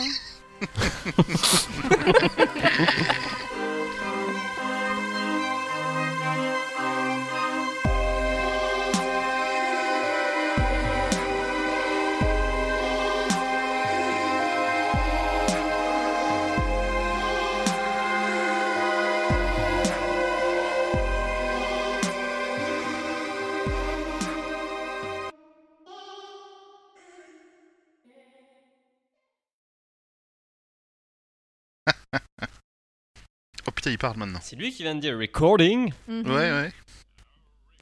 C'est pareil, je suis now recording. Juste baisser un peu le son, peut-être, parce que j'ai l'impression qu'on est bien fort. Je crois qu'on entend mon... Putain, ouais, on entend mon ventilo. Oh, fais Ouais, bah, santé, urde. Santé Ouais, bah, mais le... Ah oui, et c'est toujours le même. Donc, apéro et poisson d'eau douce, il y avait écrit. Et poisson d'eau Ouais, je te jure. Mais elle est jolie la bouteille. Hein. Oui, Bienvenue elle chez les flaques. C'est rouge sang. C'est très bien. de Circonstance. Tout est écrit en allemand. Absolument. Ah. Fallait la, la boire sur marche ou crève. Elle est partie faire quoi, Pomme? Je pense qu'elle est partie euh, virer son, son ventilo. Ok. Ouais. Ouais, du- essayer de le déplacer, je crois. Ouais, puis il arrête de tourner. Fait. chaud. C'est très chaud. Je pense qu'il fait, il fait euh, pas loin de 35 degrés là dans mon appart. Putain, maintenant je vais devoir parler pendant 2 heures, 3 heures là, c'est ça? C'est ça. Non, mais il va falloir aller vite. Et puis c'est bon. tu, parles, tu parles très très vite. Je vais peut-être. Tout le monde est là. Est-ce que tout le monde est On là? attend les présentations. On attend que le chef d'orchestre euh, lance le départ. Allez, on clappe à 3. 1, 2, 3. Et j'ai réveillé mon fils. À 3 Sur 3 ou après 3 ouais. On y va? On fait en tente Allez, d'y aller c'est Darty, mon kiki. Au pire, on recommencera 3-4 fois l'intro. Ah, mais c'est ça. Entre parenthèses, vous pourrez couper, mais à force de jouer avec les trucs, ben, le paragraphe il est plus dans l'ordre et les phrases elles veulent plus rien dire. Et depuis tout à l'heure, je me retrouve pas. C'est mieux? C'est un contrôle Z. Oui, merci. voilà, tu pourras couper. Euh, ah non, attendez, j'ai sauté, j'ai sauté une partie. Je reviens en arrière, on coupera, Vas-y. d'accord? Euh, Ouais. Attendez, je fais une pause, je vais fermer mes fenêtres parce que là je suis en plein orage. Ok. Ah non, t'as de la Oh, la chance. Ouais, c'est clair. Ouais, il, fait, il doit faire encore 33 chez moi. Donc allez Bah, voir Carrie au cinéma si vous Le pouvez. bouquin. Émilie? Oui. Oui, vous m'entendez? Ouais. On a perdu Millie. Voilà. Émilie Ah merde, oui. Non, je crois qu'elle essaie de nous parler, mais. Vous m'entendez? Attends. C'est bizarre parce que son micro s'allume. Planning for your next trip? Elevate your travel style with Quince. Quince has all the jet setting essentials you'll want for your next getaway, like European linen, premium luggage options, buttery soft Italian leather bags, and so much more. And is all priced at 50 to 80% less than similar brands. Plus, Quince only works with factories that use safe and ethical manufacturing practices. Pack your bags with high-quality essentials you'll be wearing for vacations to come with Quince. Go to quince.com slash pack for free shipping and 365-day returns.